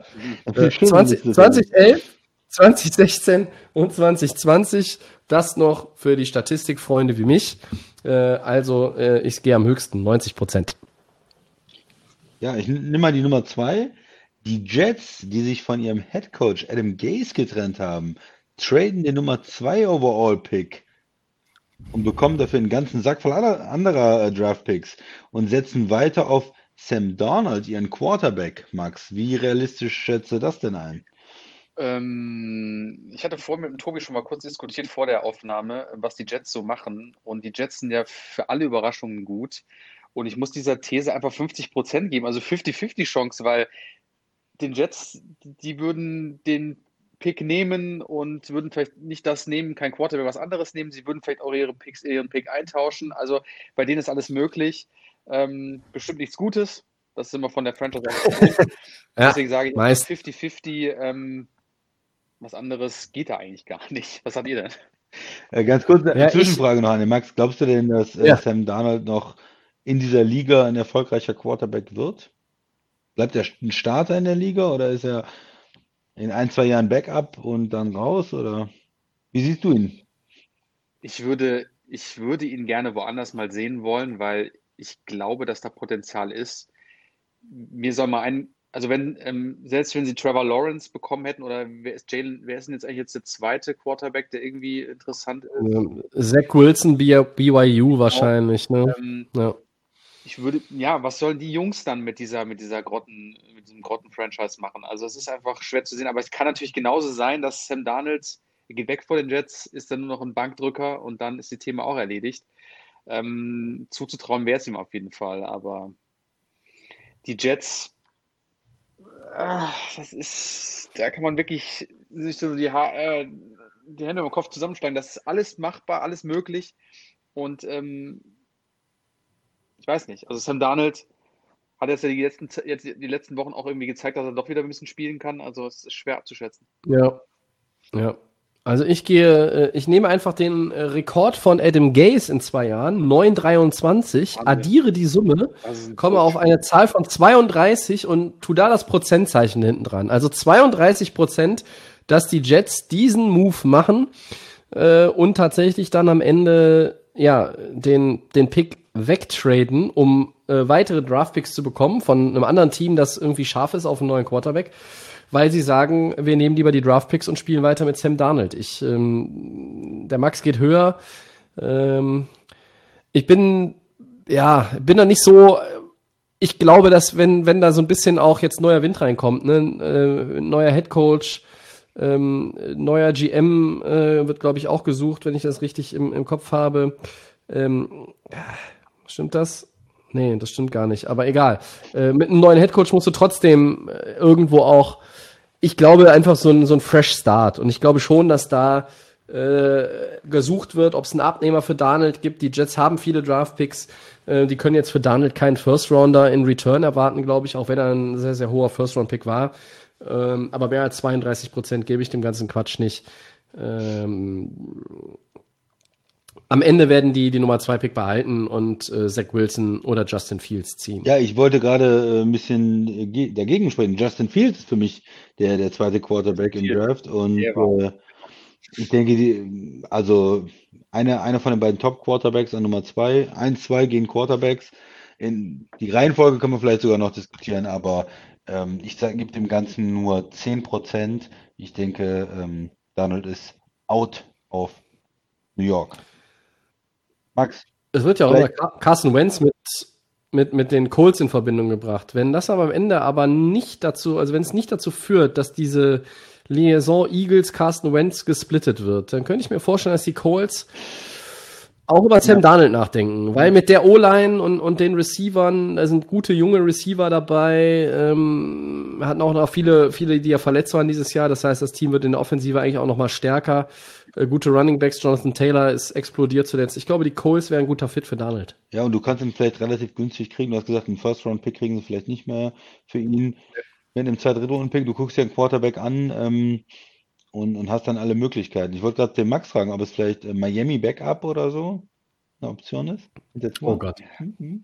Nein? Du kannst mir Love geben, dann kannst du den Donald haben. Oh. oh ah, ich freue ich freu mich auf die Offseason, Jungs. Quarterback-Markt wird äh, richtig heiß. Auf jeden Fall. Das macht Bock. Ja. Gut, Ja, dann gehen wir doch schnell weiter in Richtung Wildcard Weekend. Ähm, wir müssen uns ja auch erstmal an das gewöhnen, dass wir hier im Podcast jetzt, äh, im Podcast jetzt ähm, für diese Woche sechs Spiele äh, in der Vorschau behandeln müssen. Ähm, wir versuchen trotzdem äh, den ganzen Podcast unter zwei Stunden zu halten. Deshalb erwartet jetzt nicht 20 Minuten zu jedem Spiel. Ähm, wir fangen einfach mal an. Äh, Samstag 19.05 Uhr, Max geht's los. Bills gegen Colts. Was für ein Spiel erwartest du? Äh, was sind die Schlüssel zum Sieg für beide Teams? Wer ist dein Favorit? Ähm, Bills vs. Colts, schon mal gleich ein super Match am Samstag, 19.05 Uhr. I love it. Ähm, ja, ich bin mega gespannt, ähm, wie die Bills in diese Playoffs reinkommen, ob sie diesen Flow jetzt mitnehmen, ähm, ob sie dieses Desaster vom letzten Jahr, ob da auch wirklich Josh Allen jetzt endlich genau diesen, diesen Schwung mitnimmt in die Playoffs, dass er jetzt zeigen kann, okay, das ist meine Franchise, wir können die Bills weiter führen als ähm, gedacht. Und ähm, bei den Colts bin ich einfach gespannt, wie Philip Rivers ist ja auch so ein bisschen auch mit seine letzten Tage als Footballspieler, ich übertreibe jetzt mal, ne? Also Ja. natürlich auch immer, Zeit läuft ihm natürlich auch mal so ein bisschen weg, ne? Ähm, um vielleicht nochmal das, das Wunder zu schaffen in seiner Karriere, was ihm ja immer noch ausgeblieben ist. Ähm, und warum nicht einfach mit den Colts ähm, doch mal eine Runde weiter gegen die Bills? Also die Defense, das junge Team ist, äh, davon schwärmen wir immer hier im Podcast. Wir sind da eigentlich sehr, sehr, ja, sind da sehr begeistert. Und ich bin einfach gespannt, wie diese beiden Teams aufeinander, aufeinandertreffen. Ne? Also diese ist ja eigentlich im Prinzip alles so ein bisschen auf junge, junger Basis. Ne? Also auch bei den Bills ist ja viel junge Spieler und ähm, nur der Veteran Rivers. Und das ist natürlich echt ein geiles Matchup, ähm, wo ich vielleicht auch irgendwo auch natürlich, vielleicht das Manko bei den Colts muss man immer mal ein bisschen aufpassen, auch bei Rivers, der natürlich jetzt auch über die letzten Wochen wieder gezeigt hat, dass er Football spielen kann, aber wir kennen es auch leider mal ab und zu auch mal ein bisschen anders. Und ähm, da sind auch mal so ein paar Sachen dabei, wo wir, wo man vielleicht auch sagt, ah, da ist er vielleicht dann doch noch zu alt. Also ähm, ist schwer. Ich glaube, die Stärken sind relativ ausgeglichen. Das, das, ich würde jetzt nicht irgendwo sagen, wo es jetzt viel krasser, dass äh, eins der Teams den Unterschied machen wird. Ähm, ich hoffe einfach nur auf ein, auf ein, auf ein mega interessantes Spiel. Ähm, ich setze aber hier ganz, ja, ich setze hier, muss auf die Bild setzen, weil ich habe es ja schon so hochgejubelt hier in den Playoffs und ähm, ich glaube, dass hier Philip Rivers Traum so ein bisschen, ja, äh, der fällt hier weg dass für die Colts die Endstation ist. Also für mich Favorit die Bills, aber ich denke, es ist ein enges Spiel und es wird ein interessantes Spiel und ähm, für beide Teams auf jeden Fall wichtig, ja. Christian. Ja, die, die Colts, die sind ja so ein bisschen ein unsexy Team, würde ich mal sagen. Also die Bills, äh, die haben diese interessante Passing Offense, Diggs, Allen und da geht's richtig rund. Und die Colts, die ähm, kommen ja mit ihrer Defense, die waren ja eine lange Zeit in der ersten Saisonhälfte der Top 3 Defense, vielleicht Top Defense, sind jetzt ein bisschen runtergegangen, aber immer noch ähm, eine Top 10 Defense auf jeden Fall. Kann sich mal verschiedene Statistiken dann angucken, aber eine der besseren Defenses auf jeden Fall, die wir in der NFL haben. Und äh, die Offense, ja, Rivers ist okay diese Saison. Er ist nicht richtig, dass man äh, das Gefühl hat, er ist besser geworden als letzte Saison bei den Chargers. Er ist nicht richtig gut, ähm, aber er ist jetzt auch nicht eine absolute Katastrophe. Ja, das Running Game, äh, der Tobi hat es eben gesagt, ist jetzt äh, ge- gekommen in den letzten Wochen, was man eigentlich am Anfang der Saison total vermisst hat, dass sie mit einer guten O-Line und einem eigentlich Top Running Back, der kam ja von äh, Wisconsin aus dem College mit einer Menge ähm, Lorbeeren auch, dass das Ja. nicht richtig lief. Und jetzt scheint es besser zu laufen und das ist der Schlüssel für die Colts eigentlich. Die wollen ein Spiel weniger Punkte, wir kontrollieren das, wir laufen auch viel, kontrollierte lange Drives und dann vielleicht ein, zwei Turnover, ähm, den Josh Elner von letztem Jahr, äh, der den einen oder anderen Fehler macht, ein Fumble, eine Interception und dann können wir das Spiel gewinnen. Das ist eigentlich die Idee der Colts, denke ich mal. Und äh, auf der anderen Seite die Bills, die wollen ihre Offense äh, laufen lassen, die wollen, haben gesagt, oh, hey, wir haben gegen Miami, die haben auch eine gute Defense, haben über 50 Punkte gemacht. Wir können auch gegen die Colts, äh, Colts äh, Punkte machen. Wir bringen, kommen mit unserer äh, Passing Offense, äh, mit Dix, mit dem äh, Top Receiver dieses Jahr und, und drücken euch einfach unseren Willen auf. Und wenn die Colts zurückliegen, 10, 14 Punkte und äh, Rivers werfen muss, dann hat man das Gefühl, die äh, Bills Defense kann dann auch die Turnover holen und äh, das Spiel dann ja äh, zu Ende bringen. Also ich glaube nicht das Gefühl, dass Rivers noch jetzt in der Situation, in, in dem Alter, dass er ist jetzt, äh, wenn er 14 Punkte zurückliegt, dass, dass das ein gute, gutes Konzept ist für die Colts, dass die dann äh, zurückkommen können. Also äh, die Colts müssen das Spiel low scoring und eng halten und die Bills versuchen das mit ihrer Offense quasi ähm, in die hohen, in die hohen Punkte zu treiben und zu entscheiden, das Spiel. Ähm, für mich auch, es ist immer so ein Spiel, ich, ich, ich finde es nicht ganz ungefährlich, weil äh, die Colts sind so ein sind so ein Team, was nie, wie gesagt, nicht sexy ist. Die kommen mit ihrer Defense und auf einmal steht es dann äh, 14-10 im dritten Quarter und man denkt sich, wo ist diese explosive äh, Bills-Offense äh, vielleicht hin? Aber nach dem, was ich jetzt gesehen habe, ging Miami nochmal, äh, ein, ein Team, was in die Playoffs wollte mit einer guten Defense, hat mich das eigentlich bestärkt, dass ich an die Bills Offense glaube und auch daran glaube, dass die die Colts schlagen. Am Anfang vielleicht noch knapp, am Ende ein klarer Sieg für die Bills. Tobi. Ja, zu den Schlüsseln vielleicht mal äh, aus meiner Sicht. Also beide Teams müssen Turnover vermeiden, ne? denn ähm, beide Mannschaften erobern viele, viele, ähm, äh, also haben viele Takeaways, erobern viele Bälle. Die Bills haben 26, die Colts 25, sind beide in den Top 5 der NFL. Ähm, ja, für die Colts ist wichtig, dass die Defense wieder so ein bisschen spielt wie in der ersten Saisonhälfte. Das wurde gerade schon gesagt. Ähm, da habe ich allerdings, ja, bin ich noch nicht so überzeugt. Ähm, ein Shootout wird, wird Indy gegen, gegen dieses Team mutmaßlich nicht gewinnen. Ähm, so ein wenig frage ich mich aber auch, ob Josh Allen dann in den Playoffs nicht doch mal wieder so ein bisschen den Hektiker, den Fehlerbehafteten gibt. Das ist so, ja, aktuell kann ich es mir nicht vorstellen eigentlich, aber ähm, und jetzt, äh, bevor ich eigentlich meine kompletten Argumente zu den beiden Mannschaften äh, durchbringe, äh, sickert jetzt damit schon durch, wenn ich sage, also sickert mein Tipp eigentlich schon durch, wenn ich sage, das Wildcard Weekend hat nicht umsonst den Namen Wild im Namen, aber ähm, ich sag's noch nicht. Ähm, vielleicht überlege ich es mir noch. Ähm, für mich ist so ein bisschen die Frage, was funktioniert besser? Das Passspiel der Coles oder das Run-Game der Bills? Du kannst, du kannst hingehen als jeweils gegnerische Defense und dich auf eins total fokussieren. Die Bills können sagen, ey, wir fokussieren uns voll auf Jonathan Taylor, auf Naheem Heinz, gucken. Äh, man darf ja auch nicht vergessen, bei den Colts müsste normalerweise auch noch so ein Marlon Mack rumlaufen. Man stellt sich ja, nur vor, was ne? der noch, was der noch dazu beitragen könnte in dieser Offense, auch als Passempfänger aus dem Backfield heraus. Der hat, ist ein guter Passempfänger hinten raus, ja. Egal, der ist nicht da. Aber ähm, und oder ist es so, dass die die Colts ähm, sich wirklich nur darauf fokussieren müssen, äh, einigermaßen, nee, du kannst es nicht komplett ausschalten, aber einigermaßen Josh Allen im Schach, in Schach zu halten. Ähm, das ist eine, das ist so ein bisschen äh, für mich dann auch einer der Schlüssel. Ähm, und auch, wer hat den besseren Pass Rush? Äh, beide Front sind in Summe äh, wenn du es als, als Ganzes nimmst, nicht so berauschend. Äh, wenn ich mir einen Frontplayer rausnehme, nehme ich DeForest Buckner äh, bei den Colts und sage, das ist auf beiden Seiten der beste Spieler in der D-Line. Ähm, und er hat, glaube ich, auch ein, ein Single-Season-Franchise-Record für die, für die Colts gesetzt, was Quarterback-Sex angeht. Das heißt, ich habe die Zahl jetzt nicht, aber das heißt, er muss besser für sein. Für seine Position, ganz kurz, oder? Ja, für seine Position, ja. ja. Ja, weil außen sind ja Meth Mathis gewesen und Freeney. Freeney also das, die hatten ja. kann es nicht gewesen sein. Also Inside auf jeden Fall, gut. Ja. Ähm, aber das sind, das sind viele Kleinigkeiten und äh, ich glaube, dass dieses Match-up auch enger wird. Äh, ich schließe mich da auch dem Max an. Ähm, und äh, wir notieren uns ja in den Playoffs jetzt jedes Playoff-Spiel auch als Game-Pick bei uns. Äh, da kann ich auch mal kurz den Zwischenstand durchgeben für alle, die dies nicht interessiert, wie immer.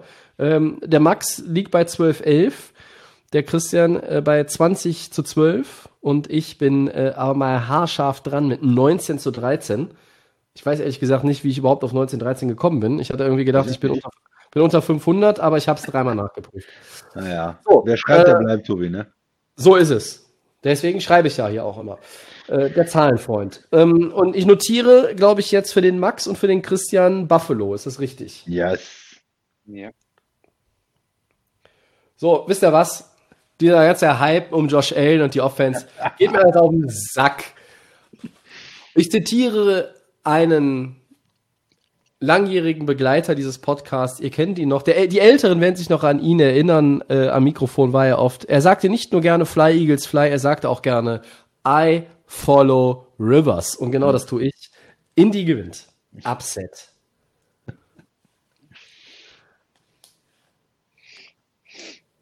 So, ja. Zweites Spiel. Zweites Spiel. Max, du willst ja auch mal was sagen, oder? Ja. Die Seahawks versus die Rams am Samstag 22.40 Uhr. Und da haben wir einen, der sich da richtig drauf freut. Den Christian. Tobi. Ja. Den Christian, genau. Ich bin super. Ähm, Ja, ich spule noch mal ein bisschen zurück. Ähm, äh, die Person, die das bestätigen kann, kann es jetzt gerade nicht am Mikrofon bestätigen. Ich habe am Sonntag tatsächlich gesagt, mir wäre am liebsten, äh, die verlieren gegen Arizona und die Bears gewinnen gegen Green Bay und das Ding ist endlich gelaufen. Mir ging die Saison der Rams jetzt zuletzt doch ziemlich auf den Keks. Äh, du hättest die Division so leicht gewinnen können, dazu hättest du die famosen Jets schlagen müssen äh, und vielleicht auch die in der Offensive etwas merkwürdig daherlaufenden Seahawks. Es ist wie es ist, die Rams sind drin. Ähm, was erwarte ich? Ähm, ich erwarte von den Rams erstmal, dass sie Druck auf Russell Wilson ausüben. Ähm, die Rams haben die Nummer 1 Defense, was das Scoring betrifft. Die lassen nur 18,5 Punkte zu. Die haben die Nummer 1 Defense, was die Yards betrifft, mit 281 und ein bisschen Wechselgeld. Aber die Rams haben natürlich ähm, das große Problem Quarterback-Position. Und normalerweise würde man einfach nur sagen, Jared Goff, Turnover behaftet, generell, egal wer Quarterback spielt am Sonntag, und ich glaube nicht, dass es Jared Goff sein wird. Ich glaube, es wird äh, nochmal der Kollege Wolford sein. Ähm, Turnover. Ähm, wenn die Rams mehr als einen Turnover haben in der Offense, verlieren sie das Spiel. Wenn sie keinen oder einen haben, dann haben sie eine Chance. Äh, aber da muss halt die Offense auch funktionieren. Dann, dann muss Akers auch äh, gut sein, dann muss das Run-Game funktionieren. Wir wissen, Daryl Henderson wird äh, nicht dazugehören, der ist auf der äh, Injured Reserve. Ähm, dann muss es ein gutes Spiel von Malcolm Brown geben. Cam Akers muss der Featured Back sein. Ähm, die Receiver müssen gut sein. Ähm, spielt Cooper Cup, wird der rechtzeitig nach Covid, äh, wird der fit? Was ist mit Michael Brockhaus in der D-Line? Der ist auch wichtig, der hat zuletzt gefehlt gegen Arizona. Das war aber kein Gegner, wo das jetzt wirklich in, ja, ins Kontor geschlagen hat. Also die Rams gehen mit vielen Fragezeichen da rein. Ähm, aber sie spielen natürlich unter McVay auch gerne gegen die Seahawks. Sie haben da eine positive Bilanz, seit McVay der Head Coach ist. Sie können die schlagen. Ähm, und auf der anderen Seite, wenn ich mal auf die, auf die Seahawks gucke, die müssen ihre Passoffense wieder ankurbeln. Äh, die vergangenen drei Spiele hatten die 160 im Schnitt. Das ist ein bisschen wenig. Das macht ja, Kansas City, das macht ja Kansas City in einer Woche. In einem Quarter. Ja. ähm, und dann kommt halt die schlechte Nachricht für die Seahawks. Ähm, DK Metcalf wird wieder beschattet von Jalen Ramsey, äh, der auch DeAndre Hopkins äh, einen relativ ekligen Nachmittag beschert hat am Sonntag mal wieder. Ähm, ja, also für die Rams ist der Schlüssel ganz klar die Defense und der Druck auf Russell Wilson und für die Seahawks ist es nicht das Run-Game, sondern es ist das Pass-Game. Es ist äh, Russell Wilson beschützen und es ist ähm, die, äh, die guten Receiver einfach einsetzen. Und das gelang, Seattle zuletzt relativ wenig. Ähm, ich jetzt rein aus Rams Sicht habe ich wenig Erwartungen und jetzt ganz neutral be betrachtet als äh, der Host von Delay of Game ähm, habe ich auch keine. Ähm, ich nehme es schon vorweg, mein Pick sind ganz klar die Seahawks. In einem Spiel, was wahrscheinlich relativ low scoring ist. Ja, was ist da los mit Seattle? Das ist ähm, überrascht mich. Ich habe sie in der ersten Saisonhälfte gelobt. Äh, endlich äh, Russell Wilson, der Wunder-Quarterback, der kann richtig Gas geben und, äh, und werfen und tief werfen. Und du hast äh, zwei richtig, richtig gute Receiver mit äh, Metcalf und äh, Lockett und die Offense sah äh, wahnsinnig stark aus eigentlich, bis ja, bis sich das jetzt in den letzten Wochen so entwickelt hat, dass auf einmal nicht mehr so viel läuft. Das ist für mich ein großes Fragezeichen. Warum? Es wird wieder mehr gelaufen, wo man ja vor der Saison gesagt hat, man versucht auch mehr zu passen. Eigentlich ist mittlerweile ja die, die Passing Offense und Russell Wilson auch der Schlüssel für Seattle und jetzt ist das wieder so ein bisschen gekippt. Waren da ein paar Turnover drin, dass man vom Coaching-Staff gesagt hat, äh, da sind mir ein paar zu viele Interceptions, wir müssen wieder mehr laufen, wir müssen mehr konservativ spielen ich, ich vermute das äh, bei, bei Pete Carroll immer so ein bisschen. Der ist sehr zu diesem konservativen Laufen, wir panten mal lieber, ich spiele lieber mit der Defense neigt, als wirklich dieses explosive ähm, Passing Game, wo man vielleicht mal einen Pick wirft, aber auch dann drei Touchdowns hat in einem Spiel und, und 400 Yards Offense. Ja, es ist für mich nicht ganz klar, warum, was die, was die gegnerischen Defenses auch gefunden haben in der Offense Seattle, dass sie jetzt sagen, okay, wir können Metcalf zum Beispiel viel besser ausschalten als in der ersten Saisonhälfte. Ähm, die Rams haben dafür, du hast gesagt, Tobi, mit, mit Ramsey den absoluten Nummer 1 Corner, der sich wirklich darum kümmern kann, einen Receiver komplett rauszunehmen. das ist gut gegen so ein Team und die äh, Rams Defense ist äh, schwer zu spielen. Und in, in der Offense äh, mit, oder der, äh, auf der anderen Seite des Balles muss ich sagen, ist es umgekehrt. Seattle hatte am Anfang der Saison eine grottenschlechte Pass-Defense in der ersten Saisonhälfte, äh, historisch schlecht, katastrophal und das haben sie wieder hingekriegt. geworden, Sie, ja, sie haben mehr, mehr ähm, Druck von der D-Line auf den Quarterback. Die Linebacker sind weiterhin exzellent mit, mit Bobby Wagner und ähm, KJ Wright. Und dann haben sie hinten auch mit Adams, der, den sie besser einsetzen, wo sie vielleicht auch ein bisschen gelernt haben, wie viel muss man ihn blitzen, wie viel muss man ihn in Coverage spielen. Der scheint überall zu sein. Man weiß nie, äh, ist er jetzt am Quarterback oder ist er 30 Yards hinten. Ähm, aber er ist immer in den, in den verschiedenen Spielsituationen auch drin. Und insgesamt hat sich die Seattle Defense krass verbessert. Also es ist irgendwie ein anderes Team als am Anfang der Saison. Hm, schwierig einzuschätzen für mich auch, wie Seattle spielt. Aber so richtig on fire sind sie natürlich nicht mit den letzten Spielen äh, den, auf dem Weg in die Playoffs. Ja, und und die Rams in der Offense äh, macht es einen großen Unterschied, wer der Quarterback spielt? War der Backup so viel schlechter als Goff, Tobi? Das sind so ein bisschen provokative Fragen natürlich, aber hatte den Nein. Rad, war er ungefähr genauso gut wie Goff, oder? Ja, ähm, ich meine, das ganze Spiel der, äh, der Rams in der Offense ist ja auch nicht darauf ausgelegt, dass, dass, dein, dass dein Quarterback irgendwie 60 Mal werfen soll für 450 und, und vier Touchdowns. Du definierst dich ja einfach anders. Ähm, es ist halt schon krass, wie sich das in zwei Jahren auch verschieben kann. Ne? Also es war noch schon einfach, trotz auch Fehler in 2018 was, aber in der äh, Super Bowl-Saison, als sie bis ins Finale gekommen sind, ein anderer Jared Goff und da war einfach Ja. das ganze System anders. Ähm, äh, äh, vielleicht muss man im Nachhinein auch nochmal ein Kompliment für seine Toughness aussprechen, dass er mit dem äh, verletzten Finger an der Wurfhand, muss man ja auch einfach dazu sagen, äh, sonst wäre es ja, äh, hätte er ja wahrscheinlich auch gegen Arizona schon gespielt, ähm, dass er einfach da durch, durchgespielt hat und ähm, äh, gegen Seattle. Und und dass dass da einfach dass das nicht gut aussah ist dann in dem Spiel der dieser Tatsache geschuldet. Insgesamt ähm, wird diese ganze Situation unabhängig jetzt vom Verlauf der Playoffs für die Rams auch noch mal zu beobachten sein. Ähm, ich bin ja dafür dass man irgendwie auch einen, einen etablierten Backup da reinbringt um ihm da mehr Druck zu machen. Er braucht mehr Competition in den eigenen Reihen. Ähm, gut, man stelle sich vor, Wolford startet und gewinnt das Spiel, äh, aber trotzdem würde im zweiten Spiel und, und dann würden die Rams mutmaßlich, es sei denn, die Saints verlieren, mutmaßlich ja nach Green Bay fahren. Ähm, und da wird Goff wieder spielen. Also egal wie gut Wolford dann ist. Ja? Also äh, trotzdem, äh, je nach Verlauf der Saison, der Playoffs kann man dann am Ende mal diskutieren, äh, ob man da irgendwann was verändert. Oder halt, wie gesagt, zumindest die Competition da reinbringt. Aber das wissen wir alles noch nicht. Wir müssen mal abwarten, wer am Sonntag spielt. Ich glaube, wie gesagt, nicht, dass Goff spielt. Ähm, und jetzt möchte ich mal den Max noch hören. Ähm, ja, so ein bisschen der Hype-Train, wie der Christian schon gesagt hat, bezüglich am Anfang der Saison, was Seattle angeht, hatte ich ja auch. Also war, alle, ja- für mich ja. war Seattle auch, also da war ich ja mit Russell Wilson MVP-Kurs etc. und Playoffs kein Problem. Aber ähm, jetzt fürs Wochenende gegen die Rams wird das wahrscheinlich eher, wie du es schon sagtest, Tobi, so ein Low-Scoring-Game. Ähm, die Rams können eigentlich nur mit der Defense das Spiel dominieren, um die Receiver auszunocken von Seattle, um da nicht irgendwie Russell Wilson, weil das hat man schon öfters mal gesehen, wenn die Receiver aus dem Game sind, ist Russell Wilson auch alleine vollkommen verloren. Ähm, wo ihr aber auch sagtet, ähm, hier ähm, die, die, die Defense der Seattle Seahawks ist deutlich besser geworden jetzt über, über die letzten Wochen, vollkommen richtig.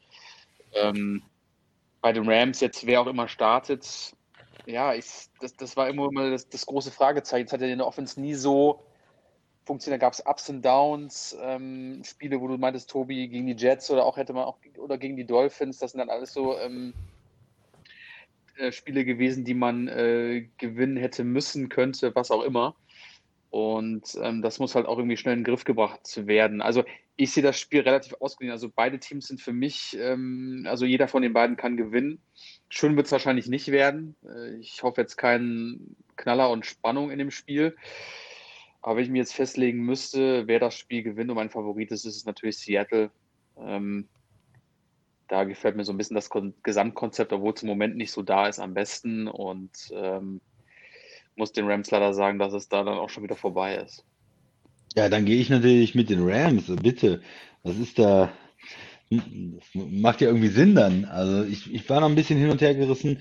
Ähm, ich glaube, wenn ich mir das Spiel angucke, dann würde ich ein bisschen weinen, weil ich nicht, ähm, nicht Russell Wilson genommen hat. Am Ende in den Playoffs nimmt man eigentlich immer den besseren Quarterback. Äh, wenn es äh, knapp wird, fühlt man sich mit Russell Wilson, glaube ich, wohler.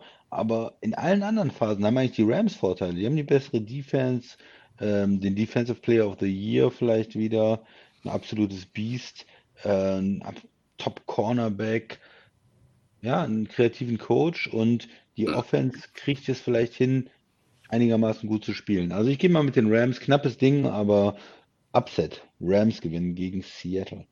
Okay. Max und ich nehmen Seattle, der Christian nimmt die Rams. Ich glaube, wenn der Christian recht hat, müssen die Rams mit der Offense 24 Punkte machen. Und das halte ich für absolut schwierig. Gut. Ist wie es ist. Wir werden es sehen am Samstag. Ähm, in der Nacht zu Sonntag dann quasi schon, äh, wenn das Spiel in die entscheidende Phase geht. Ähm, das dritte Spiel am Samstag. Äh, wer leitet ein? Ich glaube, der Christian ist dran. Hm, ich bin dran. Das ist ja was. Warum bin ich denn jetzt dran? Also, ähm, das dritte Spiel ist dann äh, Washington Football Team. Ja, auf keinen Fall die Redskins. Äh, die spielen gegen die Buccaneers. Wer möchte? Tobi. Max, soll ich oder willst du? Ja, ähm, ja das, das vermeintliche Freilos und äh, die Buccaneers haben es und natürlich, Mr. Ziege äh, bekommt die vermeintlich leichte Aufgabe. Ähm, ich habe es vorhin schon gesagt, die äh, Tampa Bay Buccaneers kommen mit vier Siegen in Folge da rein, haben zuletzt 44, 47, 31 Punkte erzielt. Ähm, ja, aber gegen wen? Ähm, und vor allen Dingen auch gegen welche Defenses? Also da war zweimal Atlanta dabei, da war Detroit dabei. Und, Detroit, wo irgendwie äh, zehn Coaches irgendwie zu Hause im Bett geblieben sind. Äh, also, mh, mm, ich, ich weiß, Tampa Bay ist jetzt in der Offense irgendwie so auf allen Zylindern endlich ans Laufen gekommen, aber ich fress die nicht. Ich, ich weiß nicht so recht. Also ähm, ich glaube, dass sie das Spiel gewinnen werden, aber die werden sich strecken müssen. Ähm, ich glaube auch, dass sie äh, ein bisschen ausbalancierter in ihrer Offense sein müssen für das Spiel und auch für den weiteren Playoff-Verlauf. Das heißt, den, den Lauf einbinden. Ähm, sie sind unter 95 Rush Yards pro Partie. Äh, das, auch das macht Lamar Jackson in einem Quarter. Äh, also da muss man, muss man ein bisschen bei allen Waffen in der Offensive vielleicht auch äh, gucken, dass man da die Running Backs nochmal einbindet, weil sonst ist man zu leicht, in meinen Augen zu leicht ausrechenbar. Ähm, auf der anderen Seite haben wir Washington, zweitbeste Pass-Defense ähm, der NFL gegen diese gute Pass-Offense der, der ähm, Buccaneers. Das wird sehr interessant. Ähm, natürlich, Washington muss Brady da aus der Komfortzone holen, muss Druck ausüben, muss es ein Low-Scoring-Game halten.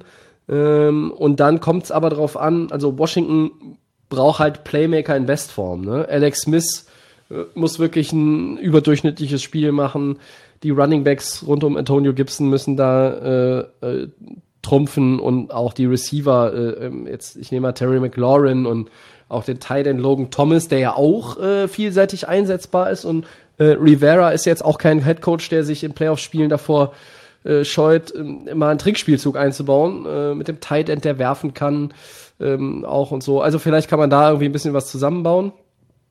Ähm, wenn du aber jeden zweiten Drive der Buccaneers einen Touchdown kassierst, äh, ist das Ding relativ schnell entschieden. Das ist mir auch klar. Also Washington so im Bereich 2017, vielleicht 23, 20 so, äh, da könnten die vielleicht für eine Überraschung sorgen. Aber am Ende wird's, ähm, ja, ich sag ja, Tampa Bay gewinnt diese Runde und danach ist Schicht, aber ich glaube, da setzen sie sich durch, wenn auch knapp. Max. Ähm, ja, die Ola der, äh, der Buccaneers, ähm, muss ihren Job am Wochenende auf jeden Fall ähm, mhm. mit, also muss definitiv den Mann beschützen und den Goat, weil ähm, wenn einmal Chase Young und Co. da durchbricht, wissen wir ja, wie Tom Brady dann einfach ähm, von, von Athletik her einfach auch gar nicht die Entscheidungsmöglichkeit. Also er ja. muss schnell versuchen, die Pässe wegzubekommen. Er kann nicht wegrennen, sagen wir mal so, ne? Das ist ja nicht mehr.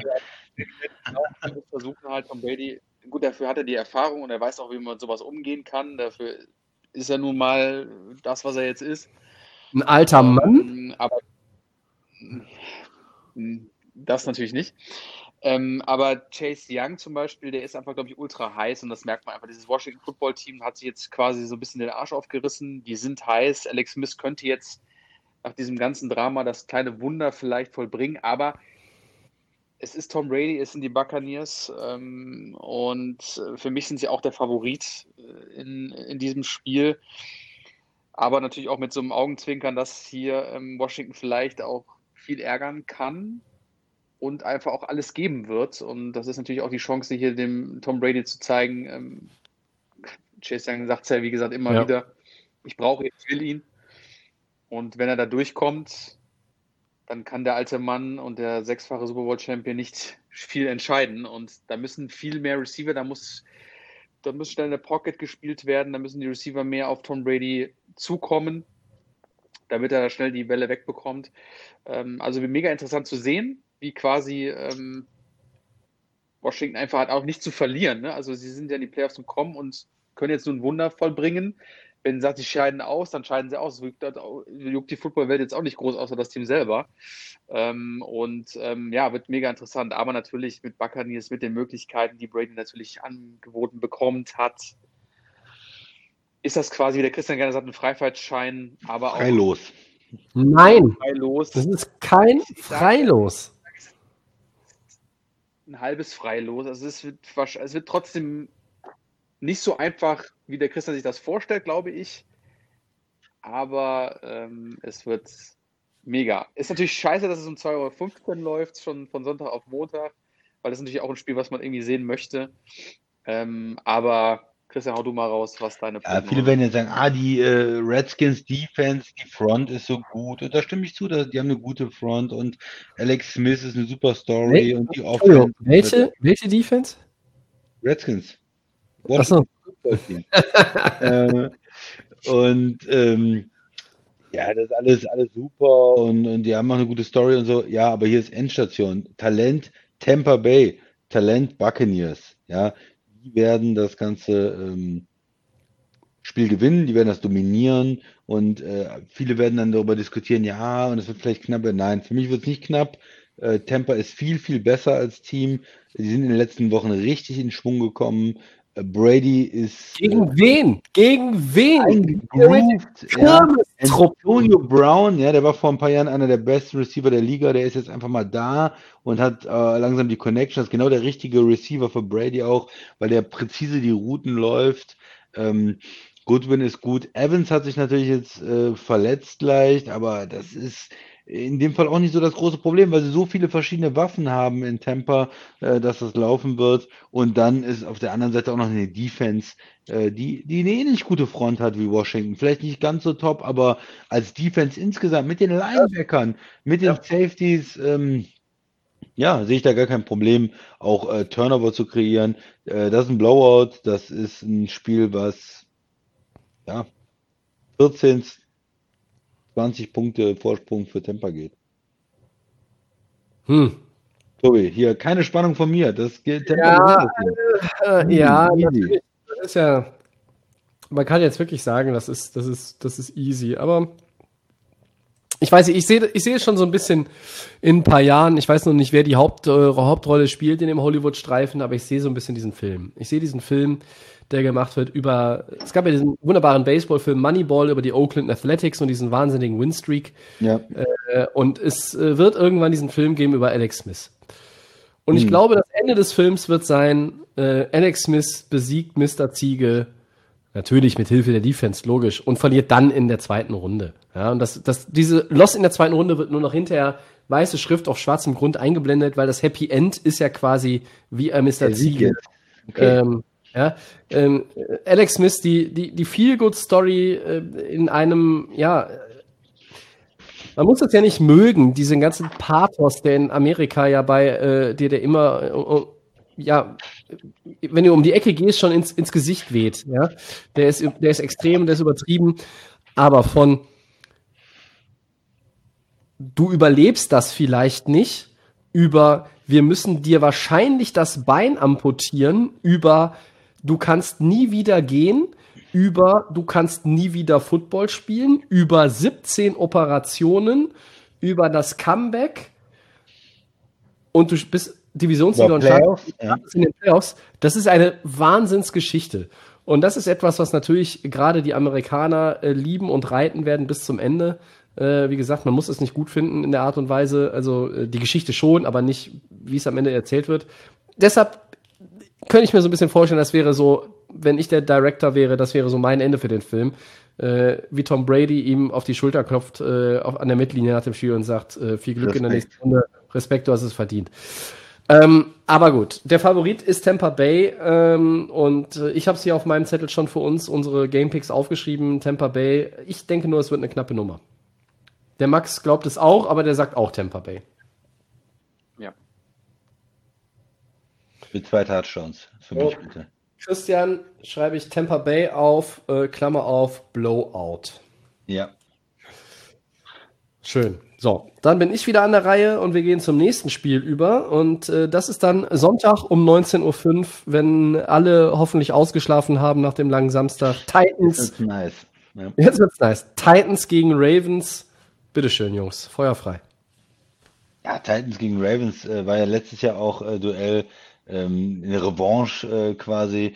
Baltimore kommt diesmal rein mit einer Saison, die äh, lange sch holprig, schlecht lief, äh, mit den äh, Verletzungen der O-Line, ähm, Left Tackle verloren. Wir haben ja schon lange darüber gesprochen, auch äh, Yanda da mit dem Retirement vor der Saison. Mehr Probleme dieses Jahr. Es war nicht MVP, Lamar Jackson, es war nicht alles sonnig, aber trotzdem super gefährlich. Er ist in den letzten Wochen heiß gelaufen, gute Ergebnisse, auch nicht nur gegen Top-Teams, muss man sagen. Ähm, aber sie sind jetzt, äh, haben sich in, in Rhythmus gespielt, ne? Mit der äh, Rushing Offense wieder wie letztes Jahr extrem stark und wenn dann wieder mit Play-Action und den Shot-Plays und den Möglichkeiten für Lamar Jackson ähm, mit den Tight Ends, mit den Receivern. Hollywood Brown jetzt mit zwei Touchdowns, glaube ich, zuletzt. Also da diese ganze Offense in Baltimore scheint zu funktionieren. Und auf der anderen Seite in der Defense auch nicht alles Gold, was glänzt, aber zum Beispiel Marcus Peters, äh, die einzelnen ähm, Starspieler, das Talent ist da. Er war extrem frustriert wegen einer Penalty, glaube ich, Tobi. Und danach ein Spiel, äh, ein Spielzug später holt er den Pick, äh, weil äh, da hat man richtig gesehen, äh, ich mach das jetzt, ja. Ich habe, aber das, die haben Spieler, die haben das Talent, auch äh, sowas zu sagen und dann sagen, ey, ich bin jetzt frustriert und jetzt gebe ich nochmal 10% mehr und hol mir den Pick. Und wir wissen, ich bin ja, ich bin ja die letzten Jahre schon immer ein Marcus Peters Fan, äh, weil er kann diese Plays machen. Er ist nicht der beste Corner der Liga, jede, jeden Spielzug sozusagen, aber er hat immer wieder die Möglichkeiten, äh, Turnover zu holen, Picks zu holen und entscheidende, ja, Aktionen äh, zu bringen. Also ich bin ein Fan von der Baltimore Defense, auch wenn die nicht so dominant war dieses Jahr. Die haben eine Menge Talent. Und jetzt gucke ich mal auf die andere Seite, da ist King Henry, mega Fan. Äh, er hat äh, großartig gespielt die Saison, über 2000 Yards geholt, viele, viele Spiele, wo er einfach dominiert hat, wo er immer, wir haben es gesagt, immer stärker geworden ist, drittes, viertes Viertel. Auf einmal kommen die langen Läufe, die ähm, Gegner können ihn nicht mehr stoppen. Ähm, und äh, ja, Quarterback und auch Receiver, die gut spielen, also eine richtig starke Tennessee Offense, die eigentlich nochmal von letztem Jahr für mich nochmal eine Schippe draufgelegt hat, sozusagen. Der anderen Seite eine Defense, die auch extrem anfällig ist. Ich habe es vor zwei Wochen gesehen in Green Bay, wenig Widerstand. Äh, wir haben es jetzt gegen Houston gesehen. Ja, gegen ein Team, was schon äh, aus den Playoffs äh, raus ist, so viele Punkte kassiert. Ja, und das lässt gegen Baltimore dann auch nicht so, ja, so wirklich hoffen für die Tennessee-Fans. Also auf der einen Seite hat man eine, eine starke Offense, aber eine schlechte Defense und Baltimore scheint das ausgeglichenere Team zu sein irgendwo. Ähm, vielen ist auch Baltimore Favorit. Ich weiß nicht, wie siehst du es, Max? Gerade bei dem Argument, was du sagtest, die Tennessee Defense ähm, ist anfälliger, da hast du vollkommen recht, aber jetzt hat es die letzten Wochen gut geklappt in der Offense bei den Ravens, aber ich sehe da jetzt nicht so das Problem, weil wir immer noch, weil da immer noch ein bisschen Talent fehlt bei Baltimore, dass man jetzt ganz große Angst haben müsste, dass die Tennessee Defense damit nicht klarkommt.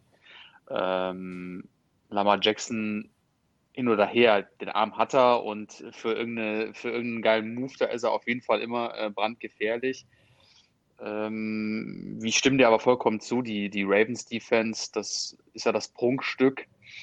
Und da wird es halt wirklich auf, ähm, auf Derrick Henry äh, ankommen. Das heißt, also die Ravens, ich glaube, ich weiß gar nicht, vor zwei, was, vor zwei Spieltagen oder so, wo Derrick Henry auch komplett aus dem Spiel genommen worden ist. Ich weiß gar nicht, gegen wer das war, aber hältst du ihn wirklich aus dem Game raus, ähm, wird Tannehill mehr ähm, ja, werfen müssen.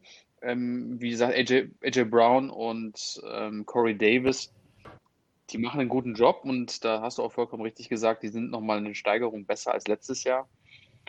Ähm, ja, also wenn, wenn, wenn wirklich, wie ich immer gerne sage, der Bus Derrick Henry nicht gestoppt wird, wird es einfach auch für die, wird es einfach für Baltimore schwierig. Ähm, dafür sehe ich es hier nicht so stark wie letztes Jahr, ähm, obwohl wir das Rematch ja haben jetzt in den Playoffs.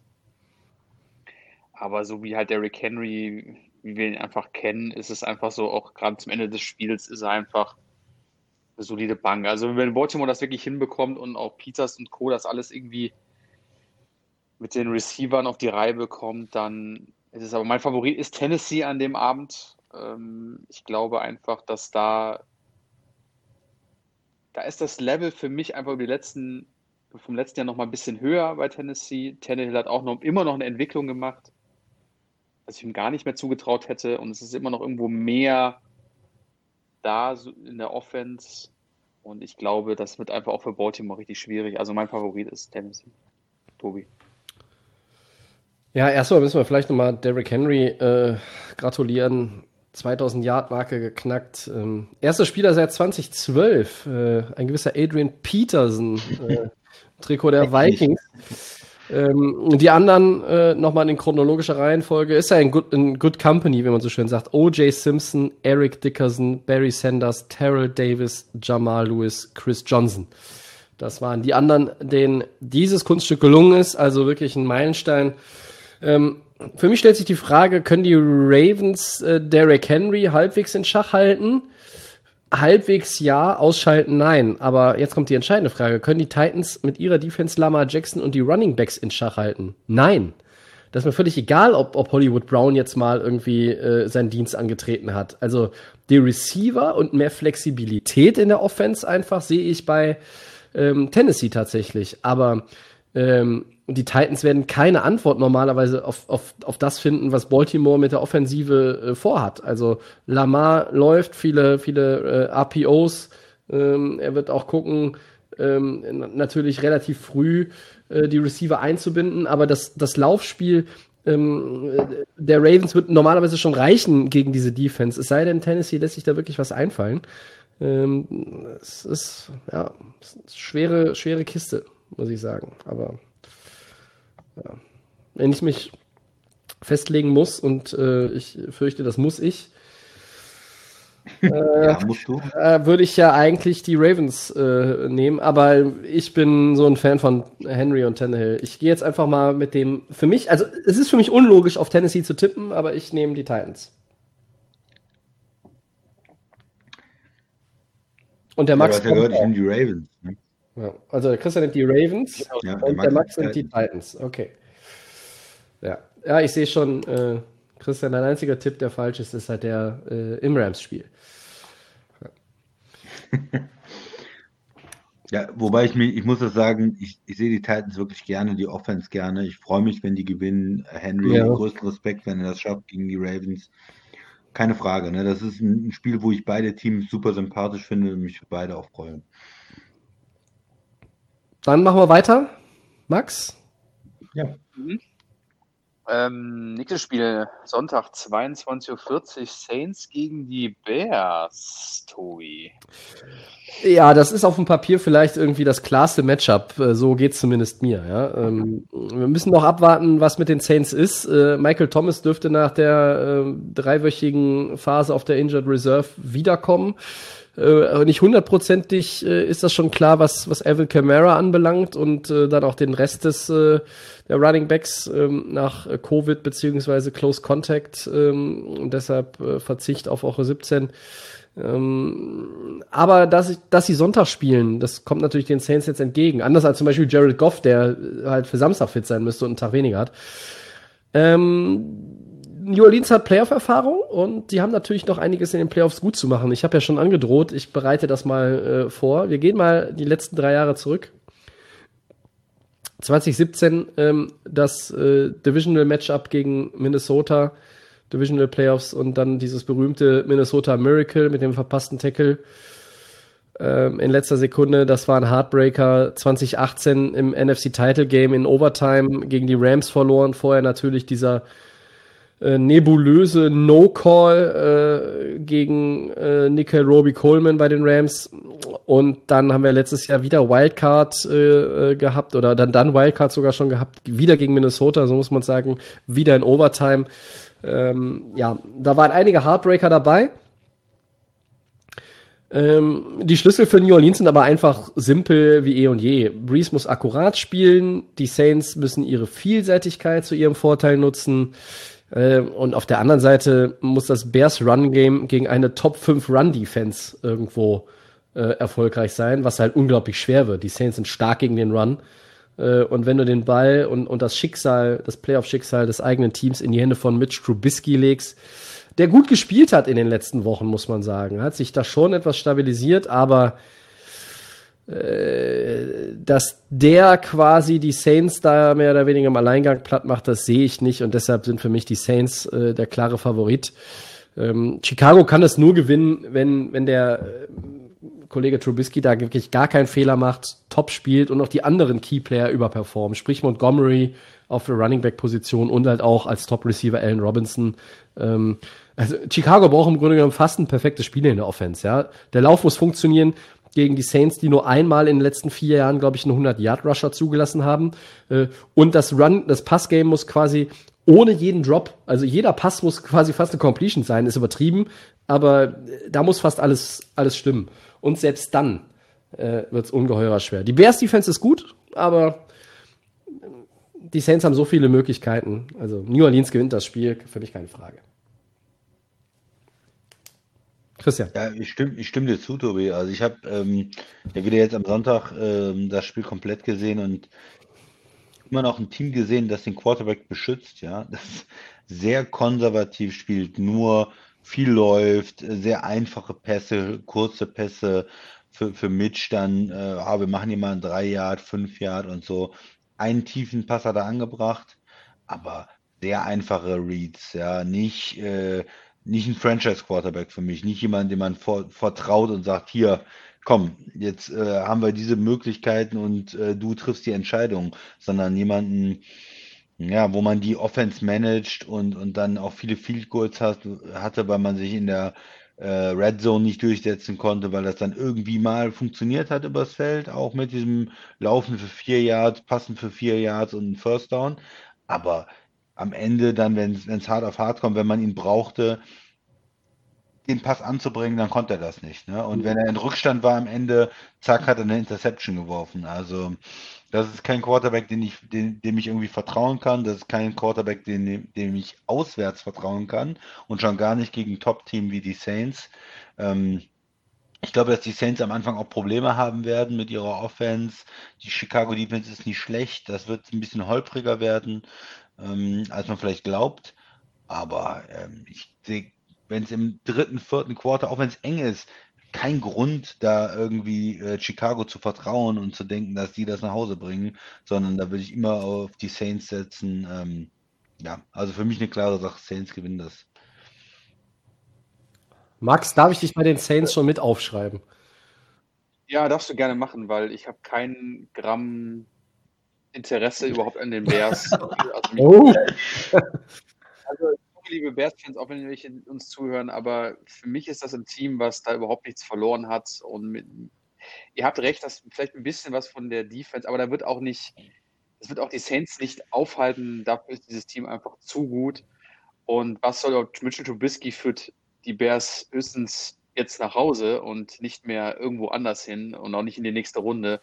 Und ist schon irgendwie, Also mir, mir gefällt das. Ich hoffe, dass die Saints einfach kurz einen Prozess machen und dann die Bears einfach in ihren Urlaub gehen und das Thema dann auch durch ist, weil Trubisky äh, kann ich auch mittlerweile bei Chicago selber nicht mehr sehen. Und ähm, also wenn da die Saints irgendwo in Straucheln kommen oder hier irgendwie wieder irgendeinen so Playoff-Quatsch machen, dann verstehe ich die Welt nicht mehr. Also, Aber das kann man in der nächsten Runde ja noch machen. Darum brauchen wir ja nicht die Wildcard-Runde für. Mal kurz einen Prozess mit den, mit, mit den Jungs aus Chicago und dann kann man in der nächsten Runde, wie du sagst, Tobi, dann auch mal auch ausscheiden. Ja, kein, will, will keiner nochmal äh, Packers gegen Bears sehen in der zweiten Runde? Schon, Nee, gerne. Also wäre wär wär mir irgendwie angenehmer als äh, Tampa oder die Rams. Also das ist schon, äh, wäre schon ganz nett, aber ich glaube es auch nicht. Und Max, ich möchte zustimmen, man eigentlich dachte ich immer, das äh, siebtbeste Team in der NFC die ganze Saison wäre die Cardinals. Die kommen, Arizona kommt in Ja. die Playoffs und nicht die Bears. Ähm, auch nach ihrem guten Start nicht. Aber Arizona hat es wirklich verspielt in den letzten Wochen. Vielleicht auch aufgrund der Gesundheit natürlich von äh, Kyler Murray. Aber insgesamt habe ich eher das Gefühl, dass äh, Arizona diesen, diesen siebten Playoff-Platz verspielt hat, als dass Chicago super viel gemacht hat, um den zu gewinnen. Sie haben auch das letzte Saisonspiel Must-Win zu Hause verloren, sang- und klanglos. Äh, ja, wenig Vertrauen äh, für, für Chicago. Ja. Für Mitch. Gut, dann haben wir alle äh, New Orleans auf dem Zettel. Ja, ein, Auf jeden Fall. ein schönes Spiel haben wir dann noch, Tobi. Das sind äh, die Cleveland Browns mal wieder nach einigen Jahren äh, gegen die Steelers. Äh, montags dann schon bei uns 2.15 Max, möchtest du Ja, ja. loslegen? Ja, mega Spiel. Ne? Die Browns zum ersten Mal seit 18 Jahren in den NFL-Playoffs, wer hätte das mal gedacht. Eine lange Durststrecke und äh, Baker Mayfield vollendet dann das quasi. Aber jetzt natürlich gegen die Steelers, die ja ähm, ohne Big Ben im letzten äh, Spiel äh, gespielt haben, äh, ein bisschen geschont. Ja, das ist ein Spiel, da ist wirklich für mich alles drin. Also ich glaub, Tobi, du meintest, ne, bei den Browns ähm, Coach, der Head Coach ist jetzt mit, ist jetzt leider Ja, raus. unter Ist anderem. ja- Also Kevin Stefanski positiv getestet. Sie hatten ja schon diesen Covid-Outbreak. Jetzt hatten sie das angeblich oder offenbar im Griff. Jetzt geht's munter weiter. Ähm, ungünstigeren Zeitpunkt kann es nicht geben. Richtig, und das ist irgendwie auch so dann auch so wieder so Glück und ja, Glück ist es nicht, aber es ist halt immer so ein kleiner Fluch wieder, so was kleines Negatives, was vielleicht einen Einfluss haben könnte auf das Spiel. Ich bin gespannt, äh, wie das jetzt gehandelt wird. Ähm, oder ist es vielleicht auch gar kein, gar kein Grund, warum das Spiel nicht gut ausgehen könnte für die Browns? Also schwer abzuschätzen, wie die Franchise selber damit umgeht. Ähm, ich bin gespannt, was die Steelers zeigen. Ähm, sie haben ja meiner, Meinung- meiner Meinung nach jetzt nicht mehr so toll ausgesehen zum Ende der Saison hin. Ähm, wir wollen eigentlich, glaube ich, genau das Team sehen, wo es bis Sieg 11 oder 12 war, wo sie ja ungeschlagen waren. Ähm, und das müssen sie ja auch zeigen, ähm, um hier, äh, zu, du hast es ja so, so eine krasse Streak gehabt und es wäre schon irgendwie komisch, wenn du jetzt gegen Cleveland irgendwie ausscheiden würdest und dann wäre das alles für die Katz gewesen. Aber äh, die Browns sind heiß. Ich glaube, sie werden ihr Herzblut da reinstecken am Wochenende und alles, alles geben. Wenn ich mich entscheiden muss, natürlich für Pittsburgh. Hm. Ähm, allein wegen Streak, weil ich auch am Anfang der Saison gesagt habe, vor der Saison, sie schaffen nichts. Ich dachte, du gehst mit Ähm, Cleveland, Max, ehrlich gesagt. Und ich, ähm, wo ich ihn ja kritisiert habe, will ich Big Ben natürlich in Höchstform sehen. Ähm, und das ist für mich dann der Favorit Pittsburgh.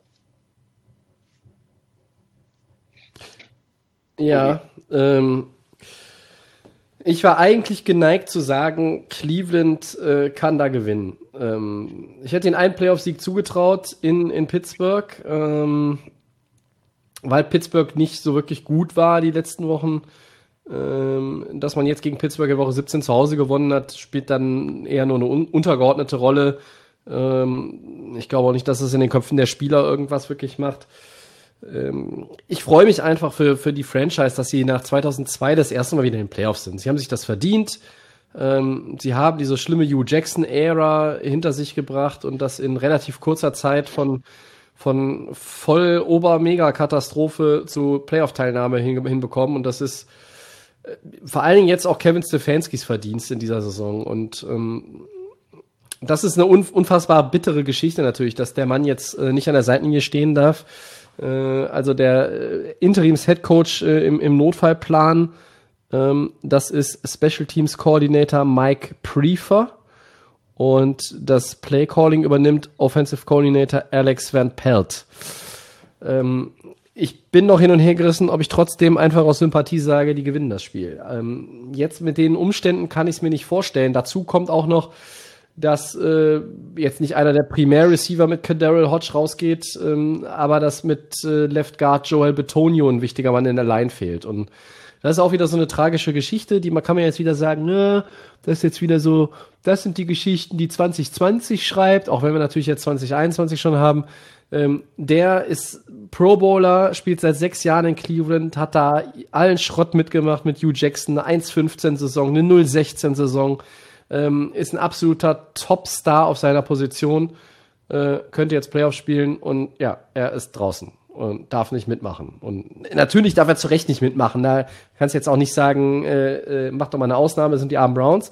Geht nicht. Ähm, ich finde, es, es hat schon eine gewisse Tragik. Ähm, und auf der anderen Seite Pittsburgh, äh, was müssen die machen? Ich meine, die müssen im Grunde genommen äh, nur das spielen, was sie in den ersten elf Spielen gespielt haben. Dann gewinnen die das Spiel. Das ist nur leichter gesagt als getan, weil äh, Run Game war eh schon immer eine Schwäche, ist mittlerweile äh, tendiert gegen null. Da kommt gar nichts. Ähm, Big Ben macht Fehler. Die Defense hat Ausfälle. Ähm, trotzdem ist Pittsburgh natürlich jetzt hier auch der Favorit, ne? Also beide Teams wollen sich irgendwie auch über die Defense definieren. Ich denke, das wird auch eher ein Low-Scoring-Game. Ähm, und Cleveland, Clevelands Formel kann nur sein, laufen, laufen, laufen. Ähm, und wenn Mayfield weniger Fehler macht als Big Ben, äh, haben sie auch ohne Headcoach eine Chance. Ähm, ich ziehe mich aber noch ein bisschen mit meiner Prognose und dem Gamepick. Ich möchte erst den Christian. Vielleicht können Sie sich ja überzeugen. Also erstmal äh, Alex von Pelt, der äh, lange in Green Bay, drei Jahre, glaube ich, Quarterbacks-Coach äh, ja? auch war. Also ähm, interessanter Mann. Da habe ich, glaube ich, kein Problem damit, dass er der Offensive Coordinator ist äh, oder Playcaller ist, auch für das. Und meinst du, meinst du, der lässt Mayfield da richtig die Bomben rauswerfen, was der Fans nicht? Nein, aber ich glaube ja, schon, dass das ein. Also, das wär, hätte was, wenn, wenn Mayfield dann irgendwie für 500 Yards steil geht in dem Spiel, aber okay, sorry. Nein, aber es ist schon, äh, der war bei, bei Tampa schon Quarterbacks Coach, der war bei Green Bay Running Back Coach vom Jahr, drei Jahre Quarterback Coach mit, mit Aaron Rodgers, dann äh, bei Cincinnati äh, Quarterbacks Coach und jetzt Offensive Coordinator bei den Rams. Rams. Ich meine nur damit, dass er eine gewisse Erfahrung halt auch hat in den letzten mhm. äh, Jahren und jetzt nicht ähm, ja äh, völlig ähm, völlig unbeschriebenes Blatt ist. Also schon schon vielleicht ähm, nicht so schlecht äh, in der Situation, die natürlich schlecht ist, äh, so jemanden zu haben, der das Playcalling macht. Mhm. Ja, insgesamt würde man natürlich gerne für Cle Cleveland ähm, tippen äh, und sagen, okay, die kommen mit dem Running Game, die haben diese Top Running Backs, diese O-Line und äh, schaffen das irgendwie das Low Scoring zu halten, machen diesen Upset. Aber Coach, O-Line, das sind natürlich äh, wichtige Faktoren und da würde ich dann doch denken, Pittsburgh setzt sich durch mit der Erfahrung. Big Ben, der will nochmal was reißen. Zuletzt gegen Indy, zweite Halbzeit, erinnere ich dich, Tobi, sah das auch wieder gut aus mit den Receivern. Richtig. Wenn sie müssen, können sie mhm. irgendwie auch. Man hat immer das Gefühl, Pittsburgh spielt manchmal auch so, ah, gerade das, was wir müssen und gewinnen knapp. Ich glaube, in den Playoffs jetzt nach der Woche Pause reißen sich am Riemen gegen die Browns. Das ist ein Divisionskonkurrent. Da ist nochmal ähm, eine extra Motivation vielleicht da. Und auch die Defense, die hat ja trotz einiger Ausfälle immer noch ähm, mehr Talent vielleicht auch als, als Cleveland. Ähm, da sind so direkte Duelle zwischen den Pass-Rushern auch, ne? TJ Watt, ähm, Miles Garrett. Gegen Miles Garrett und, und die Quarterbacks, hast du eben gesagt, wer macht weniger Fehler? Baker Mayfield kann der junge Quarterback sozusagen äh, mehr Touchdowns, weniger Fehler machen als der äh, alte Quarterback, als äh, Ben Roethlisberger. Aber ich glaube, äh, Pittsburgh gewinnt am Ende das Ding. Äh, das reicht nicht, mit der, nur mit dem Run-Game zu kommen. In den Playoffs gerade muss der Quarterback auch werfen am Ende. Ähm, ja, aber du, aber du setzt aber auf Baltimore, weil das ist dasselbe. Ne? Die können auch noch laufen. Der Quarterback kann auch nicht werfen. Oh, also gib mir aber lieber Lamar Jackson, der letztes Jahr MVP war, äh, gegenüber Baker Mayfield. Äh, jeden Tag der Woche. Also war, war er doch mal ein Running Back MVP in den vergangenen Jahren. Ah, Das wären immer nur die Quarterbacks. kein Respekt für die Ravens. Nee, kein, kein. Respekt für Lamar nach der Saison, muss ich Nee, sagen. also- egal. Ich sag, ich sag Pittsburgh und Ja, äh, bin aber sehr skeptisch, was Pittsburgh in der nächsten Runde angeht. Mm, ja, ich meine, da spielen sie dann gegen die Titans, weil äh, die Colts fahren ja dann nach äh, Kansas City. Ja, schauen wir mal. Also ich gehe auch. Buffalo spielen, glaube ich, Ich gehe auch mit, ich gehe, ja, ja, schau, abwarten, abwarten. Mein Upset, ich bin hier ganz, ich fühle mich ganz komfortabel mit, meinem Up- mit meinem Upset und am Ende gewinnt Buffalo das Spiel 45-10. Egal. Ähm, ich gehe auch mit Pittsburgh, ähm, habe mich entschieden. Nein, ähm, kein Cleveland für dich, Tobi. Nee, ich hätte wirklich mit Stefanski und Betonio in der Line hätte ich's gemacht, aber ähm, ja, ich glaube, sie können es trotzdem knapp halten. Ich, aber das gibt einfach jetzt den Ausschlag und da sage ich, da muss ich dann doch äh, auf Pittsburgh setzen. Ähm, ja, wenn ich es dann irgendwie auch gönne, mein Gott. Ähm, das sind unsere sechs Spiele nochmal im Schnelldurchgang. Ähm, Bills gegen Colts haben der Max und der Christian Buffalo. Ich habe Indy. Seahawks gegen Rams hat der Christian als Lone Wolf die Rams. Max und ich setzen auf die Seahawks. Äh, eindeutige Tipps gibt es äh, bei Washington Football Team gegen Buccaneers, alle auf Tampa Bay. Äh, dann setzt der Christian auf die Ravens äh, beim Auswärtsspiel bei den Titans. Der Max und ich gehen mit Tennessee. Und äh, keine Lone Wolf Action bei Saints gegen Bears, alle auf New Orleans. Und keine Lone Wolf Action bei Steelers gegen Browns, alle auf Pittsburgh. Wir werden uns das anschauen. Ähm, ja, mal schauen, wie so die Wochenenden verlaufen, wie viel wir auch äh, in der Nacht davon gucken. Aber man kann ja auch immer am nächsten Morgen noch ähm, sich Highlights reinziehen. Ich versuche wieder komplett durchzuschauen. Aber ich habe Zweifel, dass ich es schaffe. Ja, beim letzten ist es natürlich immer schwer bei uns, ne? wenn es 2.15 Uhr losgeht bis 4, 5 Uhr morgens. Ich weiß nicht, ob, wenn, wenn du recht hast, Christian, Washington gegen Tampa Bay, wenn das halt früh deutlich ist, dann äh, fehlt auch so ein bisschen, glaube ich, äh, der Kick, um da wach zu bleiben. Aber ähm, vielleicht. Ja, die, die, vier Spiele sind immerhin sicher, äh, die man sich angucken kann und die anderen zwei, die Nachtspiele, dann zur Not, wie du sagst, am, am nächsten Tag. Das geht ja auch. So sieht's aus. Und dann sind wir bei den Four Downs. Ähm, erstes Down. Jetzt wird's lustig, endlich. Äh, die Giants jammern über das 14-20 der Eagles gegen das Washington Football Team und vor allen Dingen darüber, dass Head Coach Doug Peterson am Ende Quarterback Jalen Hurts rausgenommen hat. Ist das nachvollziehbar? Christian.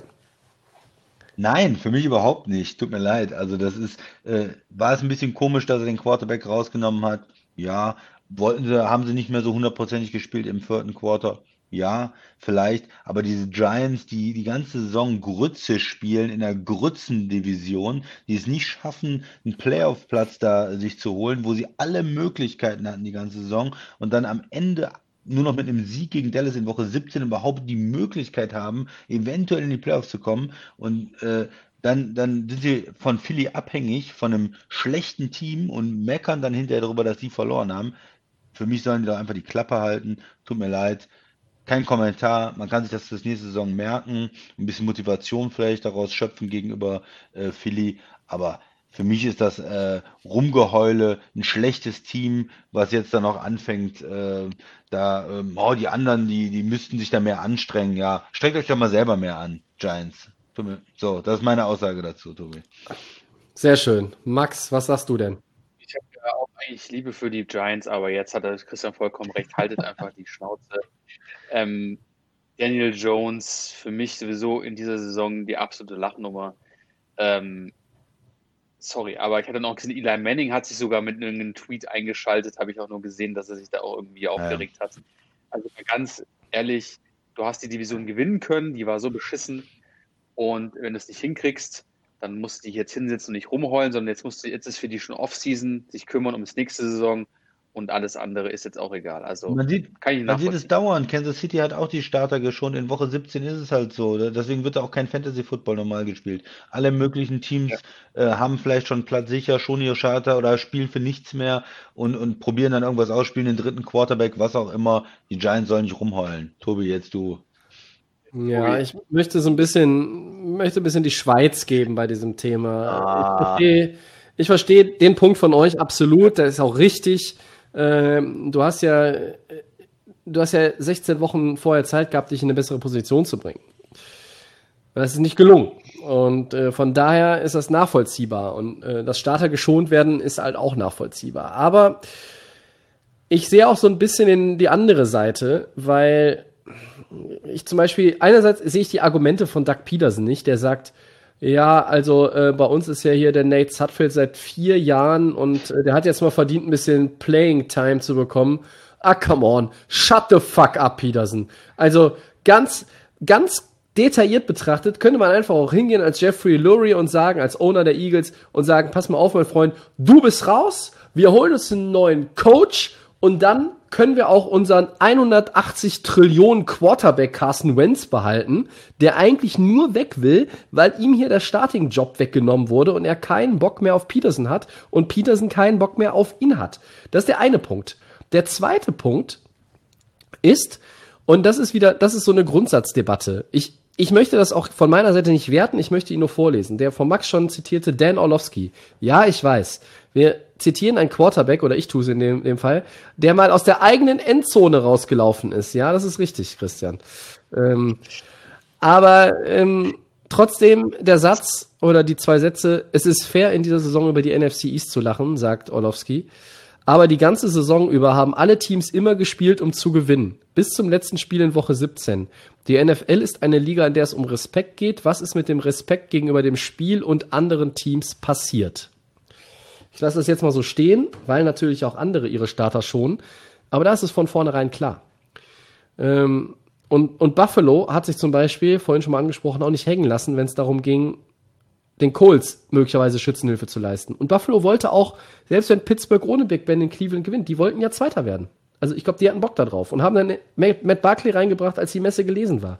Wäre das Spiel enger gewesen, hätten die vielleicht trotzdem so gemacht. Aber es ist ja, es ist hypothetisch, man kann diese Respektkiste fahren, man muss sie nicht fahren.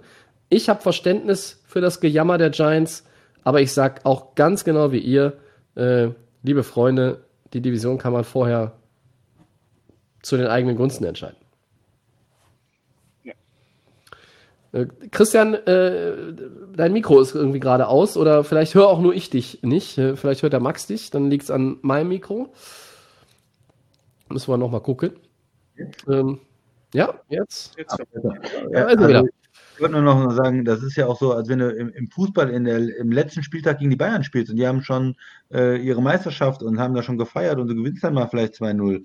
Das ist halt dann so, das ist der Spielplan und dann, dann spielst du halt das letzte Spiel ja. in der Saison gegen die Bayern und hast Glück gehabt. Also äh, wenn jetzt äh, die Chargers noch eine Chance gehabt hätten auf die äh, Playoffs, dann hätten die Chiefs trotzdem mal Holmes geschont äh, und, und die Chargers hätten gewonnen. Also die, ja, es war ein bisschen komisch von den Eagles, aber die, die Giants sollen da auch nicht rumholen.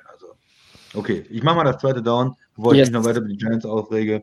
Äh, neben den Jets feuern auch die Jaguars den Head Coach. Doug Marone ist raus.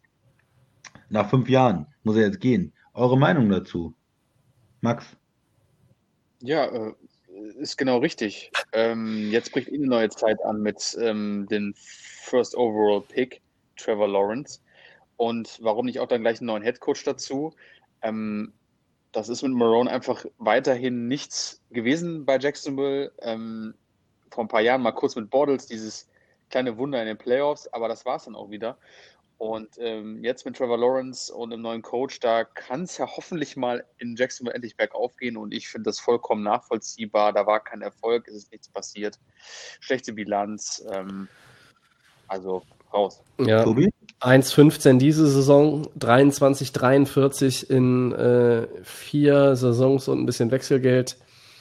Ähm, ja, äh, neuer Start, richtig. Ähm, bei den Jaguars wird auch neuer GM gesucht, also da wird neuer GM, neuer Head Coach, äh, neuer Quarterback, First Round Pick. Ähm, da ist eine Menge in Bewegung. Ähm, auch Anthony Lynn bei den Chargers ja gefeuert. Äh, die vier Siege zum Ende der Saison in Folge haben ihm da auch nicht mehr den Job gerettet. Das hatte sich angedeutet. Ähm, ja, heißt halt jetzt auch offene Head-Coaching-Position bei Jaguars, Jets, Texans, Falcons, Lions und Chargers. Äh, wir dürfen ja nicht die vergessen, die drei, die schon in der Saison äh, getauscht haben. GMs habe ich gerade auch schon angesprochen. Texans, Panthers, Falcons, Lions, Football Team und Jaguars. Auch da wird eine Menge Bewegung reinkommen. Es, Entschuldigung, es gibt eine äh, Menge Kandidaten, die aktuell schon heiß gehandelt werden, also quer durch die Liga. Eric Bienemy von den Chiefs, der OC. Ja. Matt Eberfluss, der DC der Colts. Äh, Wink Martindale, der Defensive Coordinator der Ravens. Der OC der Titans, äh, Arthur Smith. Ja, Robert Sala, auch äh, der DC der Niners. Und natürlich auch Brandon Staley, ähm, der Defensive Coordinator der Rams. Bei einigen Teams hoch im Kurs. Und bei den Jaguars habe ich gehört, auch hoch im Kurs, der großartige Urban Meyer, äh, früher auch Champion mit äh, den Florida Gators. Äh, da bin ich äh, wirklich sehr gespannt, ob der äh, davon überzeugt werden kann, tatsächlich jetzt diesen Schritt in die NFL dann nochmal zu, äh, zu machen. Ähm, ja, ganz kurz noch, weil ich mir eine Menge zu dem Punkt tatsächlich rausgeschrieben habe, bis mir aufgefallen ist, das sind ja die Four Downs und ich muss mich eigentlich kurz fassen. Die Jaguars haben nicht nur den Nummer 1 Overall Pick, sie bekommen ja auch noch den First Round Pick der Rams durch den Ramsey Trade. Sie haben zwei Second Round Picks, weil sie auch noch einen der Vikings haben. Äh, Und sie haben äh, in dem Projected Cap Space, äh, der noch nicht ganz festgezogen ist, aber in dem mutmaßlichen Cap Space sogar 80 Millionen Platz. Das ist, damit kann man arbeiten als neuer GM und neuer Head Coach, würde ich behaupten. Ähm, ja, also von daher, äh, das sieht erstmal ganz gut aus, äh, wenn man in Jacksonville da reingeht. Neuer, Qu- also Trevor Lawrence mit Urban Meyer und einem guten GM könnte gut abgehen. Freue ich mich. Ja, ich finde es auch richtig. Ich denke mal, ähm, Marone hat nicht genug gemacht, um, um ihn als Coach zu behalten, dass man ja sagt, den muss ich unbedingt halten. Und das war irgendwie hm, okay. Aber mit, mit talentierten Teams hat er ganz gut gespielt, mit schlechten Teams hat er schlecht gespielt, Quarterbacks hat er nicht entwickelt. Warum nicht einen neuen äh, Coach ausprobieren? Ja, Und äh, du hast es gesagt, Tobi, es ist für mich äh, einer der besten Jobs, die zur Verfügung äh, stehen, die offen sind, weil du so viele Möglichkeiten hast mit den Picks, ähm, neuen Quarterback, finanzielle Möglichkeiten. Ähm, angenehmer Job und dadurch auch eine gute Möglichkeit für Jacksonville, Top-Kandidaten zu bekommen. Also absolut richtig. Ja. Drittes Down, Max. College Game Pick. Wer gewinnt das National Championship Game? Alabama oder Ohio State, Tobi? Äh, ja, Breaking News äh, ist, dass das Spiel möglicherweise nochmal verschoben wird. Ähm, es könnte ein paar Covid-19-Issues geben bei den Ohio State Buckeyes und äh, das Spiel wird sicherlich nicht abgesagt. Da hängt ja zu viel dran. Einfach äh, Werbung, Fernsehen etc. pp. Äh, da wird ja sich Alabama zum Sieger erklärt. Wer ist der Favorit? Klar, auch für die Buchmacher ist es Alabama. Äh, sieben bis acht Punkte liest man da äh, mit Quarterback Mac Jones und natürlich auch dem Heisman Trophy Kandidaten Devonta Smith, dem Right Receiver. Den habe ich mir jetzt auch noch mal ähm, im Rose Bowl war es, genau, im Rose Bowl angeguckt gegen äh, die Notre Dame Fighting Irish. Ähm, der Knabe hat halt mal in der Saison mit zwölf Spielen 105 Bälle gefangen, 1641 Yards, 20 Touchdowns. Äh, der ist ein Senior, der ist jetzt ready, der kommt, der wird möglicherweise äh, auch ein Kandidat sein für Miami an Position 3, äh, spätestens aber vielleicht auch für Atlanta an 4 oder dann Cincinnati an 5. Weiter fällt er nicht. Ähm, da lege ich meine Hand für ins Feuer. Ähm, es sei denn, er macht irgendeinen Mega-Schrott mit einer Gasmaske vorm Draft oder so, haben wir alle schon, haben wir schon verrückte Sachen gesehen. Ähm, also, die sind der Favorit. Auf der anderen Seite haben wir aber auch äh, Ohio State mit äh, Justin Fields, dem Quarterback, ne? Äh, sieben Spiele, die hatten ja etwas weniger Spiele. Ähm, sechs Touchdowns im Sugar Bowl gegen Clemson.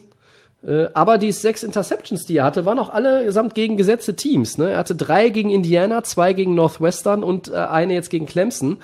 Äh, also wenn die Gegner schwerer werden und die Defense ist besser, ähm, hat er so seine Flaws. Ähm, trotzdem wird das ein First-Round-Pick in der NFL mutmaßlich und ähm, auch wenn ich ja nie ein großer Fan der Crimson Tide bin, ich gehe mit Alabama. Was, Tobi, ich gehe mit Ohio State natürlich. Hast du seine Performance gesehen? Megelt seine äh, Interception rum. Äh, der, der hat das Spiel gewonnen. Die Ähm, eine ist geschenkt, aber in den anderen Spielen gegen gegen, die besten Teams. Wahnsinn gespielt und ähm, das ist ein Winner und ich denke, er holt sich auch das Spiel gegen Alabama. Bam. Okay, Max? Ich war auch so ein bisschen ähm, hin und her, ähm, aber ich habe mich dann auch für Ohio State mit Fields entschieden. Yeah. Irgendwie Ist aber stimmt, ich, Tobi. glaube, dass wie ich im Flo die Buchmacher hast du vollkommen recht, habe ich auch gesehen, Alabama so der Favorit, aber ich weiß nicht, so das Konzept gefällt mir ganz gut in Ohio und ich sag mal, dass die das dass die das am Wochenende, also dass die das machen. Also soll, soll Montag äh, sein, wenn nach dem Wildcard-Weekend nicht genug hat. Ähm, kann aber sein, wie gesagt, dass nochmal verschoben wird. Und wenn Gut. wir nicht recht haben, dann schieben wir es auf Covid. Äh, das ist richtig. Da seid ihr ja fein raus, ihr zwei. Viertes und letztes Down. Wie stark glaubt ihr noch an euren Super Bowl-Pick aus Episode 151? Christian hatte Packers Chiefs, Max Seahawks Chiefs und ich hatte Saints gegen Steelers. Ja, ich habe die beiden äh, Top-Seeds in den äh, jeweiligen Conferences und da bin ich natürlich absolut zufrieden mit. Äh, habe das vor der Saison getippt, ähm, dann nochmal bestätigt und ja, sehe keinen Grund, das jetzt zu ändern. Ähm, beide Teams sind gut drauf und ja, ich bleib dabei. Fühle, fühle mich sicher damit. Max, Ja, ich ähm, habe es ja am Anfang des Podcasts schon gesagt, meine Favoriten ähm, sind Green Bay und Kansas und ähm, ich wechsle dann noch mal zum dritten Mal und steige auf den von äh, Christian mit auf. Ähm, ich wünsche mir eh den Super Bowl so, also mit den beiden Teams mit den besten Quarterbacks der Liga. Das ist natürlich geil. Und ähm, ja, wird für mich auch der Pick sein, Green Bay gegen kannst du auch die Bills nehmen jetzt vielleicht noch. Green Bay Ja. gegen Buffalo oder die Saints gegen die Bills oder nein? Nee. Muss meinen Tipp jetzt abstauben hier, mit, mit sich draufhängen sozusagen. Tobi, Ähm, ja, ich fühle mich mit Saints gegen, ähm, gegen Pittsburgh ja auch nicht mehr so gut. Ähm, ich glaube, vor der Saison hatte ich Saints gegen Colts. Ähm, ich will jetzt auch keinen dritten äh, Pick irgendwie in einer, von einer Saison äh, bringen. Ähm, ich glaube an, an Saints gegen Steelers nicht. Deshalb gehe ich einfach zurück. Ich sag Steelers gegen Colts. Die Colts als große Außenseiter marschieren durch alle durch. Äh, es ist sowieso Hupe. Ähm, weder der eine noch der andere wird passieren und ich, ich denke mir jetzt keinen dritten aus. Also ich nehme jetzt auch nicht Green Bay gegen Kansas City. Also äh, halten wir das so fest. Der Christian glaubt noch stark daran, der Max zu 50 Prozent, weil er ein Team wechselt und ich äh, habe den Glauben verloren an meinen Pick. So, ähm, dann war es das aber jetzt auch. Ich frage in die Runde, haben wir noch was Wichtiges vergessen? Ich äh, sehe Kopfschütteln. Episode 1.9, nee, 1.5.9 so rum, 159 ist vorbei. Wir bedanken uns fürs Zuhören. Ich danke dem Christian und dem Max. sehr gerne. Ciao. Wir verweisen auf den Podcast, wie immer zu hören und äh, zum Download bereit bei SoundCloud, Apple Podcasts, Spotify und den geschätzten Kollegen von The Fan FM. at Delay of Game NFL bei Facebook und bei Twitter, bei Instagram Delay of Game unterstrich Podcast. Nächste Woche Episode 160. Wir freuen uns drauf. Äh, viel Spaß mit dem Wildcard Weekend. Äh, wir sind raus. Bis dahin. Bis dahin, ciao.